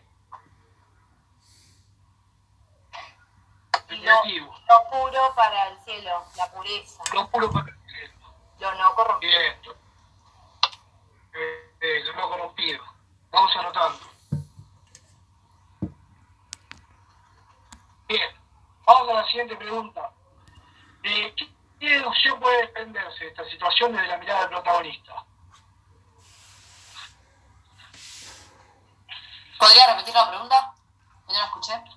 ¿Qué ¿qué deducción se puede, puede de esta situación desde la mirada del protagonista? Una cosa que puede llegar a deducir es que no hay tal lluvia, porque si el cielo está impasible y celeste, quiere decir que esas, que esas cenizas no vienen del cielo, que lo que está ahí eh, proviene de otro lado. Igual eso es algo que él ya lo está poniendo en juego cuando dice que viene de todos lados y no viene de ninguno. Eh, no sé si apuntabas a eso o me parece que le erré por kilómetros. No, no, no, está bien, está bien, está bárbaro. Eh, eh, es, ¿Qué es lo que se deduce? ¿Que ¿Ustedes qué interpretan que deduce el, el personaje al ver esta situación, al ver estas dos imágenes, al ver, este, al ver el contraste de estas dos imágenes? ¿Qué más? ¿Qué, qué más pueden interpretar? Yo interpreto un cielo como como desligado, irresponsable. ¿Desligado, me decís? Sí, porque primero origina la, la lluvia de cobre y después está límpido. Bien. ¿Sabes estaba pensando, Fede? Si no puede ser que, que, se infiere también, o él puede llegar a inferirlo ahí, que, que la incineración viene, viene digamos, con, lo que decía Adri y las demás eh, chicas y chicos con el tema de, lo bíblico y de lo infernal, como si, la quemazón del, lugar eh, no, no, puede venir desde, desde la tierra, digamos, jugando un poco con lo infernal, ya que el cielo está tan impoluto. Sí, puede, puede ser una interpretación este, si volvemos a relacionarlo con lo bíblico, eh, ¿alguien tiene entendido lo que sucedió en Gomorra? ¿Somos de Gomorra? ¿Qué dice la Biblia en relación a eso? Lo dijimos. ¿Cómo? Se destruyen a causa ¿Cómo? de los pecados. Es la, la- es la historia bíblica. O sea que esto que dice David eh, puede ser mi interpretación. Eh, después, bien, vamos a pasar a otra pregunta, si no nos, no nos, nos queda corto el tiempo. También se avecina un momento ineludible. En uno de estos fragmentos menciona de manera clara eh, un momento ineludible. Que, ¿cuál, ¿Cuál es para ustedes el momento ineludible que presenta? Si, quiere, si quieren me dicen, lo vuelvo a leer. Sí, por favor. Vamos, vamos directamente al fragmento. Reanimado por el vino, examiné mi situación, el azar, sencilla, no pudiendo huir, la muerte me esperaba, pero con el veneno aquel, la muerte me pertenecía. Y decidí ver eso todo lo posible, pues era, a no dudarlo, un espectáculo singular, una lluvia de cobre incandescente, la ciudad en llamas, valía la pena. La muerte. La muerte, la muerte fue ineludible, Ineludible la decisión de morir quemado o morir por su propia mano. Claro, y de morir encima eh, viendo el espectáculo, como que ya fue, ya. ¿Cómo? ¿Cómo lo podés repetir? No, no lo podés repetir porque no se entendió. Es vos, Adri, me parece. Adri, vos. Que el final era como que se aproximaba, ya estaba el final. Y él tenía que decidir qué hacía, o moría quemado o optaba por el veneno, por el pomo. Bien. ¿Qué es lo ineludible? La La destrucción. muerte. La muerte. La muerte como ineludible. Bien. Hay algo trazado en todo esto. ¿Qué es lo que se traza?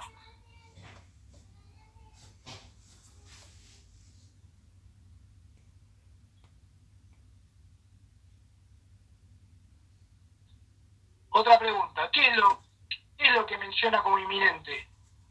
El final. No sé. Al final, ¿algo más?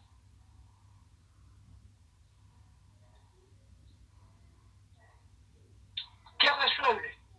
¿Qué resuelve el protagonista ante esto? Que no iba a poder escapar de la muerte, entonces lo único que le quedaba era ver eh, la- lo que estaba pasando. Él, él dice eh, que valía la pena ver el espectáculo, el espectáculo singular. Y más allá de eso, ¿qué resuelve? ¿Lo digo de vuelta? Animado por el vino, examiné mi situación, era sad, sencilla, no pudiendo huir, la muerte me esperaba, pero con el veneno aquel, la muerte me pertenecía, y decidí ver eso todo lo posible, pues era Ah. a no dudarlo. Entonces, Que él decidía la, la hora en la, que quería- en la que iba a morir tomándose el veneno. sí, bien, y en una palabra, decide cómo morir. Ah, ¿Qué sería decidir? ¿Un suicidio? Un suicidio. Bien, ¿algo más para aportar? Basado en lo que ya hablamos con otro profe, en el tema de la libertad. Libre la de libertad. La libertad de decidir sobre su propia vida, ¿está bien? Sí. De decidir, yo voy anotando sobre su vida. Bien. Eh, volviendo a la definición de fatalismo que la, la, la dijimos al principio como para tenerla en cuenta, eh, me gustaría ver si notan en algún momento la presencia del fatalismo en, esto- en estos fragmentos.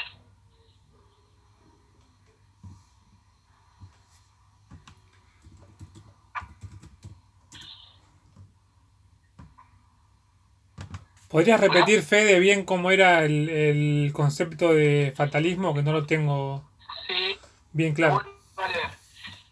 En sentido corriente, fatalismo se refiere a la creencia en el determinismo de los acontecimientos, dirigidos por causas independientes de la voluntad humana, sea este determinismo procedente de fuerzas sobrenaturales, como los dioses, de las leyes naturales, del ambiente o de las experiencias o de las experiencias adquiridas en el pasado. Eh,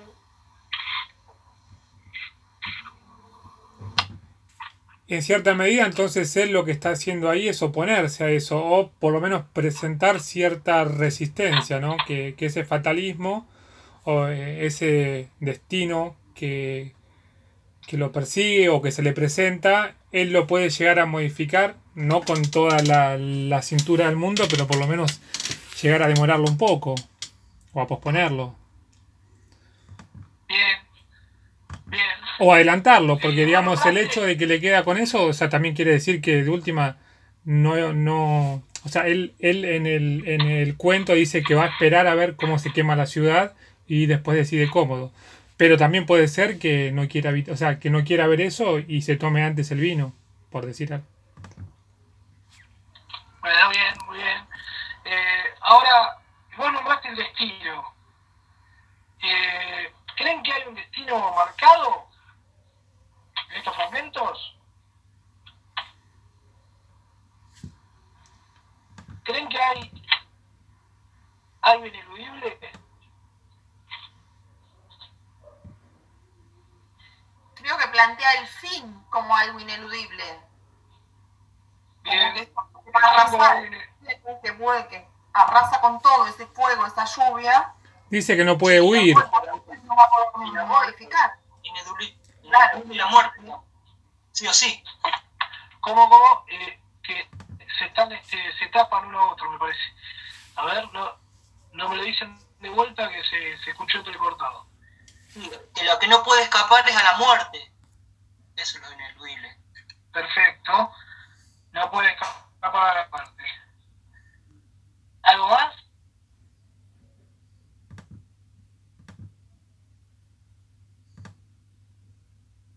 algo más para aportar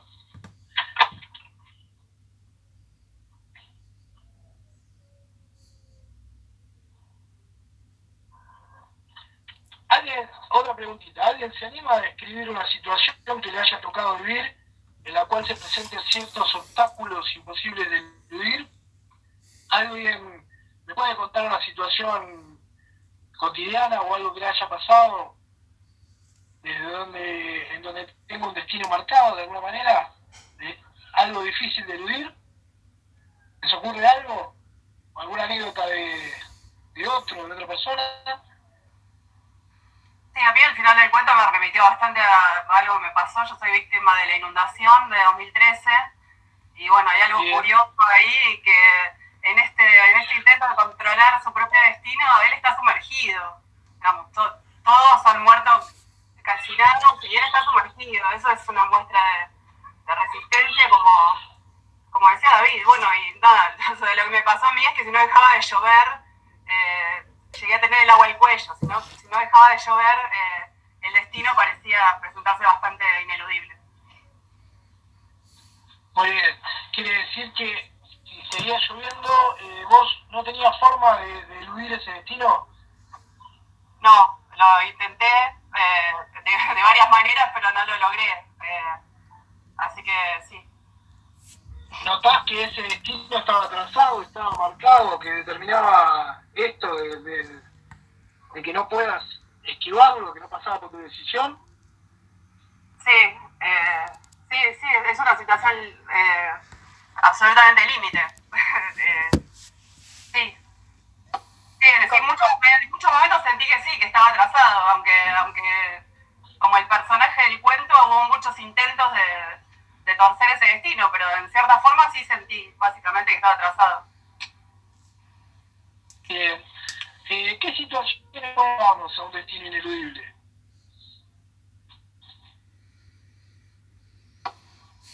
Eh, ¿Podrías repetir, por favor, ¿Qué situaciones pueden llevarnos a un destino ineludible? La desesperación. Bien, ponemos desesperación. Una enfermedad terminal. Las cuestiones que no podemos controlar, sobre las cuales no tenemos control directo, inmediato, inmediato, perdón. ¿Cómo lo, lo podés repetir eso? El- aquellas situaciones donde no tenemos el control inmediato, por lo menos, de momento. Situaciones sin control. Pensando en lo que dijo Silvina, se me ocurrió, ¿eh? Muy bueno. Bien, está muy bien. Lo que se escapa de nuestras manos. Que se escapa de nuestras manos, perfecto. ¿Qué más? ¿Algo más?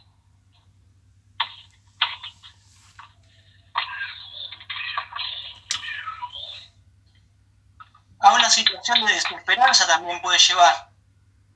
Desesperanza. También puede ser depresión, porque al no saber cómo, qué hacer. Bien. Bueno, pasamos a los fragmentos. Bien. Yo sigo preguntando y ustedes me siguen respondiendo y voy anotando. A nada. Perdón, a nada. Ni el cataclismo con sus horrores, ni el clamor de la ciudad moribunda era tan horroroso como ese llanto de fiera sobre las ruinas. Aquellos rugidos tenían una evidencia de palabra. Lloraban, quién sabe qué dolores, de inconsciencia y de desierto o alguna divinidad oscura. El alma sucinta de la bestia agregaba sus terrores de muerte, el pavor de lo incomprensible. Si todo estaba lo mismo, el sol cotidiano, el cielo eterno, el desierto familiar. ¿Por qué se ardían y por qué no había agua? Y careciendo de toda idea de relación con los fenómenos, su horror era ciego, es decir, más espantoso. El transporte de su dolor elevábalos a cierta vaga noción de proveniencia. Ante aquel cielo de donde había estado cayendo la lluvia infernal, y sus rugidos preguntaban ciertamente algo a la cosa tremenda que causaba su padecer. Ah, esos rugidos, lo único de grandioso que conservaban aún aquellas fieras disminuidas por el comentario, interpretaban en su dolor eh, irremediable la eterna soledad, el eterno silencio, la eterna sed. Bueno, bien. Eh, ¿Ustedes me pueden ir diciendo qué adjetivo se utiliza acá en este fragmento? Los que recuerden. Moribunda, horroroso, Moribundo, horroroso, Oscura. oscuro. sucinta, ¿Qué más? sucinta. Cinta breve, bien. Perdón, eso me voy un poco. Perdón. Alma sucinta sería una descripción sinestésica, eh, en, digamos, en esto de que junta algunos términos que no se oponen, pero que tampoco tienen mucho que ver. Porque digo, un alma sucinta es Sí, como. podría, podría ser. ¿Cómo se mide el alma? Es Digo, un ¿no? alma breve. Claro, digo, pero ¿cómo se mide la, el... Acá se entiende, digo, porque habla de los animales que en teoría hasta no tendrían alma, pero, o sea, por eso me gustó pensarlo como una descripción sin, sinestésica. Bien. Perdón que me fui de Eh, tema. que también está eh, eh, que bien, bien, bien, que también está como decía María en ese en ese intermedio bien bueno eh, ¿cuáles son los adjetivos? Eh, ¿qué propósito tienen para ustedes estas adjetivaciones?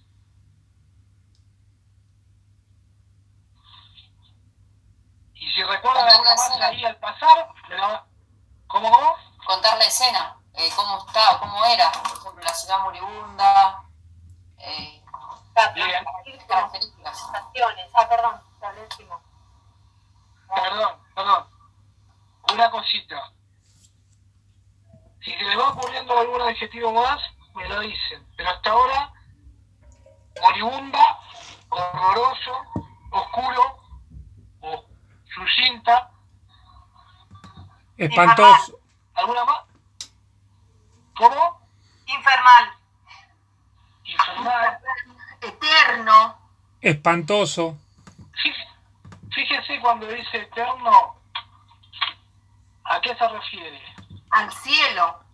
El sol era cotidiano y el cielo era eterno. Y el desierto era familiar. Bien. Lo leo de vuelta, así lo analizamos, que es interesante esta parte. A nada, ni el cataclismo con sus horrores, ni el clamor de la ciudad moribunda era tan horroroso como ese llanto de fiera sobre las ruinas. Aquellos rugidos tenían una evidencia de palabra. Lloraban quién sabe qué dolores de inconsciencia y de desierto a alguna divinidad oscura. El alma sucinta de la bestia agregaba sus terrores de muerte el pavor del incomprensible. Si todo estaba lo mismo, el sol cotidiano, el cielo eterno, el desierto familiar, ¿por qué se ardían y por qué no había agua? Y careciendo de toda idea de relación con los fenómenos, su horror, su horror era ciego, es decir, más espantoso. El transporte de su dolor llevábalos a cierta vaga noción de proveniencia, ante aquel cielo donde había estado cayendo la lluvia infernal. Y sus rugidos preguntaban ciertamente algo a la cosa tremenda que causaba su padecer. Ah, esos rugidos, lo único de grandioso que conservaban aún aquellas fieras disminuidas, cual comentaban el horrendo secreto de la catástrofe, como interpretaban en su dolor irremediable la eterna soledad, el eterno silencio, la eterna sed. Bien. ¿Qué más? ¿Me pueden decir algún adjetivo más? Infernal. Disminuidas, fieras disminuidas. Se refiere a como Fieras falta de, de fuerza, de poder. disminuidas. Infernal, Fede. Perfecto. Eterno. Una Incomprensible. lluvia. ¿Cómo, cómo? Incomprensible.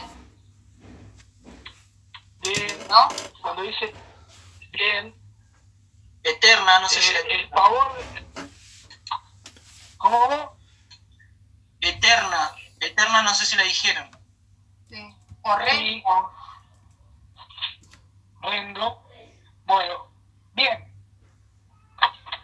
La pregunta era, eh, primero le, voy a hacer un recordatorio sobre los adjetivos que nombraron. Dijeron que moribunda, horroroso, oscuro, suicida, infernal, disminuir, fieras disminuidas, disminuidas. Eh, estos son algunos adjetivos que ustedes nombraron. Entonces, ahí es donde yo les vuelvo a hacer la pregunta. ¿Qué propósito tienen dichas adjetivaciones? Bueno, ¿Qué ahí propósitos creen que Eh, como hacer una caracterización precisa de la escena, no sé, tiro así como Perdón, con lo que estábamos hablando de marcar los contrastes, eh, como en el otro párrafo, me parece que acá también se ve claro eso de que lo que tiene que ver por ahí con la Tierra o con lo que está pasando en la Tierra tiene eso de, de, de- de, eh, horroroso y el cielo aparece, ¿no? Eh, ahí otra vez como, como algo eterno y no tiene ningún tipo de adjetivación que sea así caótica, digamos. Todo lo que está en la Tierra es caótico y lo que no está en la Tierra no. Bien, bien. Eh, ¿Cómo describe el narrador a los leones y al paisaje? Fede, Un poquito más de lo mismo. Fede, ¿Sí? anda considerando y cerrando, ¿sí? ¿Ah, sí? Ah, bueno. La gente en breve, el auditorio se te va a ir eh, a comer. Está bien, está bien. Bueno, No, bueno. bueno, No, no, el horario de la clase, ¿sí? Pensaba en todo caso ir haciendo ya cercano un cierto... Viene súper interesante el análisis, pero creo que si los dejamos pueden seguir y seguir, así que voy diciendo un poco marcando el tiempo. Bueno, bien, bien, bien. Disculpen, perdón, perdón para todos. Bueno, eh, vamos a hacer una situación más sintética. Y bueno, hay algunas preguntitas más acá que les quería hacer. Eh,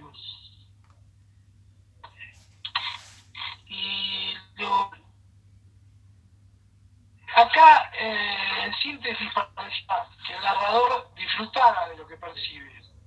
Y es aquí a donde vemos nuevamente a lo que la compañera había, había que era sinestesia. ¿Por qué? ¿Por qué creen que actúa la sinestesia? O que se está utilizando la sinestesia. O que el escritor está utilizando la sinestesia. ¿De qué manera? Si, si básicamente la sinestesia es esto de, percibir, de trabajar con lo sensorial, este, ¿qué me pueden decir sobre eso? Algo cortito, algo bonito, sencillo.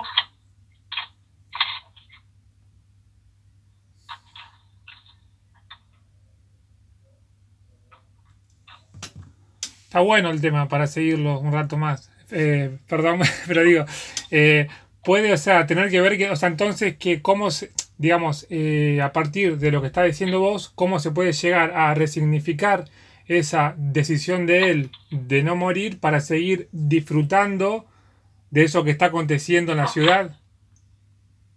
Digo, o sea, cuando vos decís esto que parece que le está disfrutando, entonces ahí lo que se puede llegar a ver es que hay del horror, que es algo a lo que todos le tendemos a escapar o a querer evitarlo, como un goce sobre eso. Sí, puede ser una percepción, eh, el narrador, como yo te decía, parece que disfrutara de todo esto de lo sensorial y que y, es lo que está construyendo. Eh, eh, eh, volviendo a, la, a, gestión que utilizamos anteriormente, ¿qué construye desde lo sensorial? ¿Qué está construyendo? ¿Qué situación construye, para ser más concreto? Si dijimos que, que moribunda, que horroroso, que oscuro. Un paisaje deplorable. Su sin. La, su muerte. Va como describiendo una muerte. Con términos horribles para un ámbito mortal, digamos. Claro, no sé. Bien, a partir de usar esto de lo sensorial, a partir de, utilizar este recurso, la sinestesia, o sea, aplica este recurso para, para, para describir, ¿sí? Eh, a partir de lo que percibe, describir estos momentos que por el momento son bastante crueles, ¿sí? Bueno, eh, yo les voy a leer un, fragmento cortito de Horacio Quiroga para ver si en dos palabras se encuentran algunas características, para no hacerlo largo, algunas características que hayan encontrado en, el análisis que hicimos anteriormente. Eh, bueno, hay un poquito más, es un poquito más largo todo esto, pero bueno, vamos a tratar de, ver si, encontramos algo y a ver si le mandamos un cierre rápido. Eh, el fragmento de Quiroga dice así, pero la naturaleza prosigue detenida y cuando el padre ha recorrido las, eh, las sendas de casa conocidas y ha explorado el baño en vano, adquiere la seguridad de que cada paso que da en adelante lo lleva fatal e inexorablemente al cadáver de su hijo. En dos o tres palabras, ¿encuentran alguna relación con los fragmentos analizados? Es decir, hay características que se pueden ver reflejadas en el fragmento. El término la naturaleza detenida que dijiste recién, como la ciudad moribunda, eh, la eh, naturaleza detenida, ¿no dijiste recién? Eh, se podría relacionar con... Decime. Sí, sí, decime, decime. Ah, se podría relacionar con ahí el término este de la ciudad moribunda, como de naturaleza detenida me suena a eso.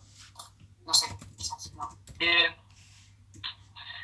Cuando dice, lo vuelvo a leer, pero la naturaleza prosigue detenida y cuando el padre ha recorrido las sendas de casas conocidas y ha explorado el bañado en vano, adquiere la seguridad de que cada paso que da en adelante lo lleva fatal e inexorablemente al cadáver de su hijo.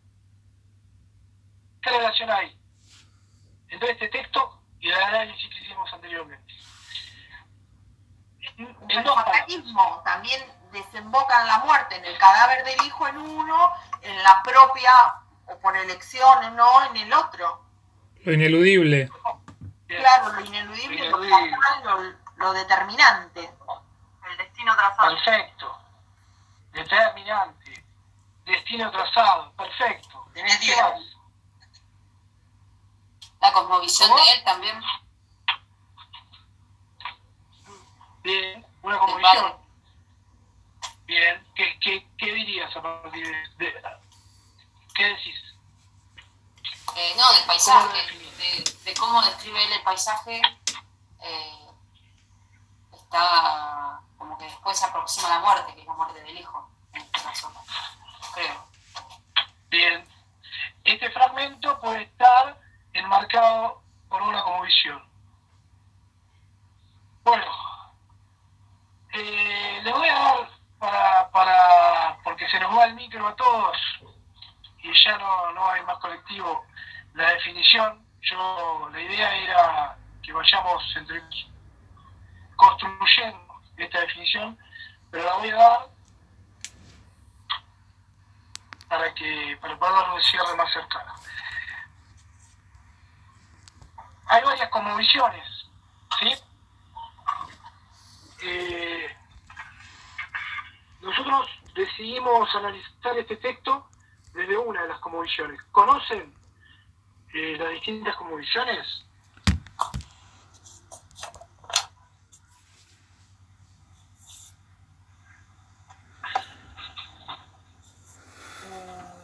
Imagino que debe haber un montón que desconocemos, porque no podemos conocer todas. No entendí la pregunta, perdón. ¿A dónde la apuntas? Perdón. Conocen las diferentes cosmovisiones, pero ¿de qué? O sea, debe haber tantas como culturas hay, no sé cómo se puede. Las diferentes cosmovisiones surgen de la ideología, de las ideologías. Sí, pero digo. ¿cuáles deberíamos conocer? Me quedé pensando en cuáles conozco. Siempre hablamos a lo largo del año en, en- en- acá en la Facu del, de la cosmovisión latinoamericanista. Bien. ¿Escucharon hablar de la conmovisión mítica? ¿De cuál? De la conmovisión mítica. Mística. Y Eh,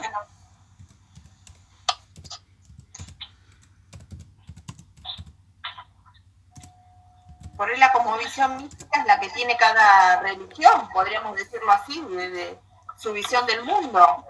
Cada religión tiene una cosmovisión mística de acuerdo a su creencia de lo que es el mundo, del fin, del principio, del durante, de la vida eterna o no, reencarnación.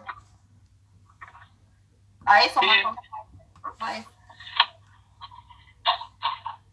Dijimos que la conmovisión era una manera de ver, interpretar y explicar el, desde una mirada. Eh, de la forma de ver lo que nos rodea. El ser humano interpreta la realidad de su conmovisión y acaba actuando en consecuencia a ella. ¿sí? Entonces, hay varias conmovisiones. Eh, una puede ser mínima, una puede ser fantástica, una puede ser eh, ¿Tiene que ver con el naturalismo? No, no, no. Ah, no, no, perdón, porque como habló de eso. Profe, eh, digo, Federico, también puede ser fascista o imperialista. Sí, eh, eh, de todos modos, nosotros nos basamos. Estás por ahí mezclando, ahí me meto para que no se enrolle mucho y Federico pueda darle un cierre. Estás mezclando ideología con cosmovisión. Ah, Pero la, cosmovisión nace de una ideología. En realidad es una no- forma de ver el mundo, eh, pero lo que pasa es que vos no estás asociando a manera directa y por ahí a donde quiere llegar Federico es algo más simple eso. Bueno, bueno, ¿eh? bueno. Tranqui. Este, es como un paso anterior, por eso este, está tratando de, de escapar, porque es una mirada más, más simple que la que vos planteás, que para la que vos planteás necesitaríamos otra clase, porque es súper interesante, pero bueno, después la dejamos al profe Barrena que, que quiere expandir este concepto que está buenísimo, pero bueno, para Federico por ahí es más... eh, eh, es lo que hoy quiere llevarles él es esta visión de mundo de una cultura determinada, ¿sí? Este, obviamente que después es cierto, esas convicciones derivan en ideología, tenés razón, no es que esté mal. Eh, pero él se va a ver un paso anterior, ¿sí? o sea, bien, y ayer le da una consulta, digo María, sí. Te da una consulta, la cosmovisión entonces surge también de la apropiación de, de, elementos simbólicos y materiales, digamos, o de simbolismo de la cultura. Exacto. ¿De qué manera una determinada cultura eh, entiende su propio mundo? Y en el mundo de los griegos, por ahí todo lo ves, la vas a ver súper bien. Como los griegos, por ejemplo, consideraban o veían su propio mundo, su propia cultura. Eso es lo que etc. Es lo que está tratando ahora de llegar, Federico, le estoy dando una mano porque como ustedes se lo están escuchando, porque son alumnos de instituto, eh, todos van a meter en un laberinto y bueno, eh, tengo, Perdón, María. Pero bueno, chico sí, ningún ánimo de, de, de, extender, es lo único que menciono. Después, bien vale la diferencia, porque es una diferencia muy grande entre ideología y cosmovisión, y sobre claro. todo en, en, el diseño, que esto tiene una incidencia directa en el diseño curricular. Esto después lo retomaremos, tiene que quedar perfectamente claro. Y una pequeña cuestión de audio. Dijo cosmovisión mítica. Sí, mítica. No, mística. También dos conceptos totalmente distintos. Pero sí. es una cuestión de audio que se pudo disparar mal. ¿sí? Sin la, ese. La, la, cosmovisión mítica. Claro, de, de mito. Mística, viene, viene del acervo, de acervo popular. No, se acuerdan que, no importa, pero se acuerdan que hicimos una contraposición mitos, logos. Sí, sí, Bien. sí. Bueno, mito, no, no de místico. Místico. ¿Ok? Es una cuestión de audio que para que nadie confunda, porque Federico necesita cerrar sobre el concepto de cosmovisión mítica. De lo mito, del mito, ¿sí? En realidad lo que no. respecta al caso del diseño curricular, por ahí ustedes al estar en segundo año todavía no tienen una apropiación de esos diseños de, del todo, entonces por ahí se establecen estas este, confusiones. Este, por eso ahora le estoy tirando como un salvavidas a Federico para que no se complejice demasiado. Después cuando ustedes vean en profundidad los diseños de la escuela secundaria y van a ver el concepto de cosmovisión súper desarrollado y es lo que decía después Juan Ignacio. Pero no queremos entrar ahora en esos debates porque si no se harían muy largos. Este, y de última tienen al profe Barrena y al, a Gorraiz que le pueden consultar para seguir debatiendo. Sí, a Gorraiz, exacto. A Gorraiz, a Gorraiz que se ponga a trabajar, no le, mal no le va a ver. Eh, bien, Fede, te, te, te tiré el, Bueno. para que puedas cerrar, por favor, Federico, son las 9 y 10. Eh, Bueno, gracias. María. niño me reclama. Bueno, bien, María, eh, gracias, gracias al profe Barrena, pero en la primera parte que vos me tiraste el salvavidas me salió todo entrecortado. Para hacerlo sencillo y agarrándome un poco de lo que decía el profe Barrena, que, de, que no es místico, sino que mítico, y que, bueno, que estas convicciones las van a encontrar más desarrolladas en el, en el diseño curricular, y voy directamente a la definición para no hacerla larga. Eh, la conmovisión a la que yo me voy a referir y la conmovisión a la cual, eh, la conmovisión que que, que vayamos construyendo juntos, era la conmovisión trágica, que ahora en este momento se la dejo como deber. Pónganse a estudiar lo que es conmovisión trágica y de paso vean las conmovisiones que aparecen en el diseño. Eh, si no les queda toda esta información entrecortada. Y bueno, de paso a la definición. La conmovisión trágica propone una mirada ligada a los hechos terribles e e irreparables que arrasan con la vida humana.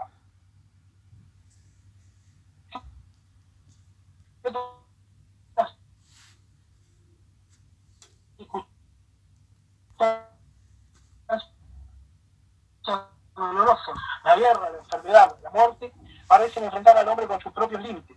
Lo dejan inerte, sin posibilidad de reaccionar y con la sensación de que nada de lo que pudiera hacer modificaría lo que le sucede.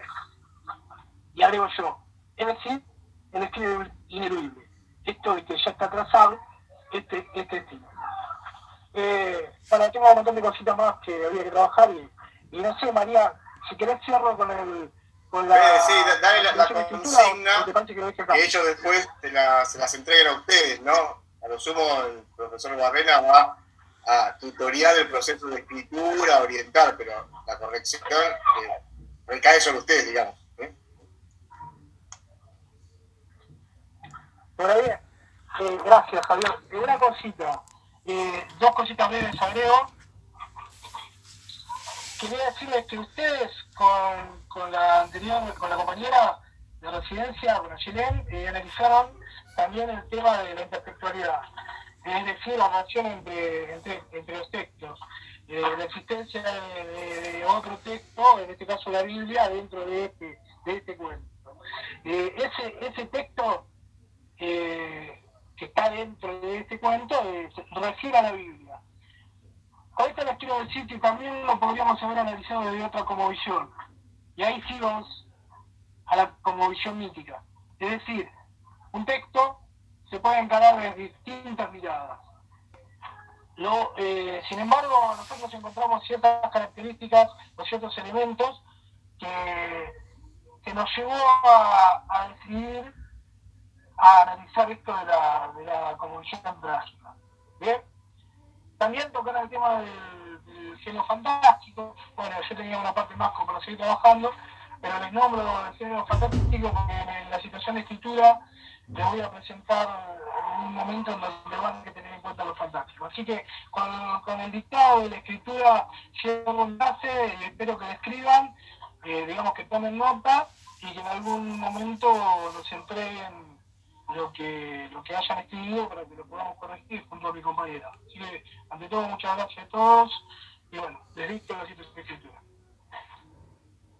¿Podrás dejarnos las consignas en el classroom? Porque medio como que se entrecorta tu voz y no que capto bien lo que... Fe- Federico, no hay problema. La subís y Bien, te contestamos, no hay problema. lo hacemos. Hagamos eso, ustedes, yo se las subo como los tengo, en teoría, las subo en un espacio de Ah, mi ok. materia y que quede ahí. Y yo se las paso. Perfecto. Entonces, entonces no la leo. La leo. Sí, lee, eh, Federico, lee, lee la arriba y orientá qué tienen que hacer. Después ellos les queda escrita en el Classroom. Más prolijo. Bueno, perfecto, perfecto.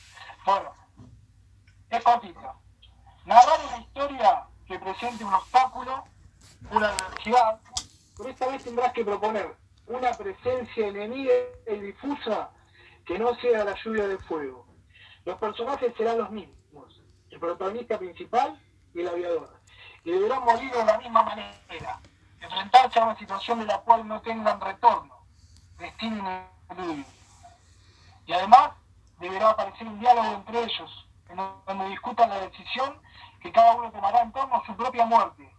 ¿De qué manera la justificarían? ¿La justificarán? ¿Qué ventajas creen que obtendrán de esto y qué representa el suicidio para estos personajes?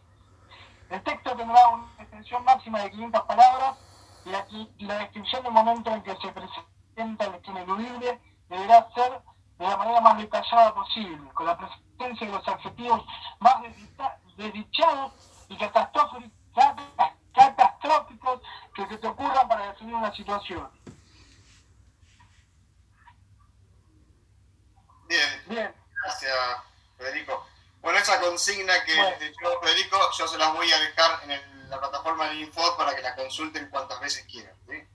Bien. Aparte una de- última, una Sí. última cosita.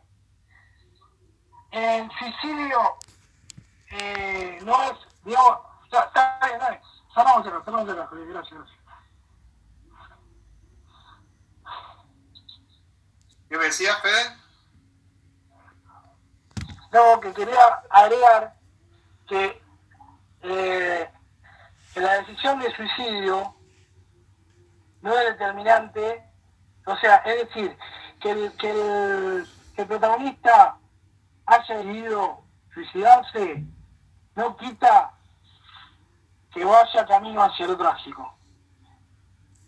El protagonista quiso evitar de alguna manera su destino y ni siquiera con el suicidio puede evitarlo. ¿Está bien? Con esto cierro. Así que muchas gracias a todos por escucharme. Bien, gracias, Fede. Bueno, eh, ya estamos cerrando. Yo quería agradecer eh, a Juan por cedernos el espacio para desarrollar estas prácticas que son tan difíciles de hacer hoy en las escuelas. O sea que estamos trabajando con las cátedras del instituto precisamente por esta imposibilidad y a su vez también para generar lazos entre las materias y entre las carreras. Hoy estamos con lengua y literatura, pero otros residentes han practicado en, primaria e inicial, en los talleres, ¿no? Que trabajan literatura. no es que trabajan la especificidad. Así que bueno, muchas gracias Juan por cedernos el espacio y muchas gracias a este curso tan simpático de los viernes que comparto con. Eh, es un curso muy agradable que se han demostrado muy respetuoso frente a los residentes, a Yelén y Federico. Así que gracias también por eso. No, muchísimas gracias a ustedes, gracias a los residentes, gracias a Federico, gracias a Yelén y, al curso, en serio, realmente la lectura, el seguimiento de la clase, eh, les agradecemos muchísimo. Y, y esperamos también a, a, la nueva pareja que nos toca en unos días. Bien, tenemos una pareja la semana que viene, Juan, que es con Emil Solá, uh -huh. y trabajarán un cuento, El palo forzoso, que cualquier... Ah, está. Ya los chicos están, pero buenísimo la reiteración de Javier. Eh, y bueno, los esperamos el jueves que viene. Sí, así que bueno, gracias. Y a los chicos los veo el viernes, no, el otro viernes, así que es un grupo muy activo. Sí, Han sí. tenido Bueno, los vi. la suerte, Federico y Ayer, de, tener enfrente un grupo Totalmente. Totalmente. Así que bueno. Muchísimas gracias. muchas gracias. Gracias, gracias por el aporte. Bueno, a ustedes y nos estamos viendo. Nos vemos. Gracias. Muchas gracias. Gracias. Hasta luego. Chao. Chao.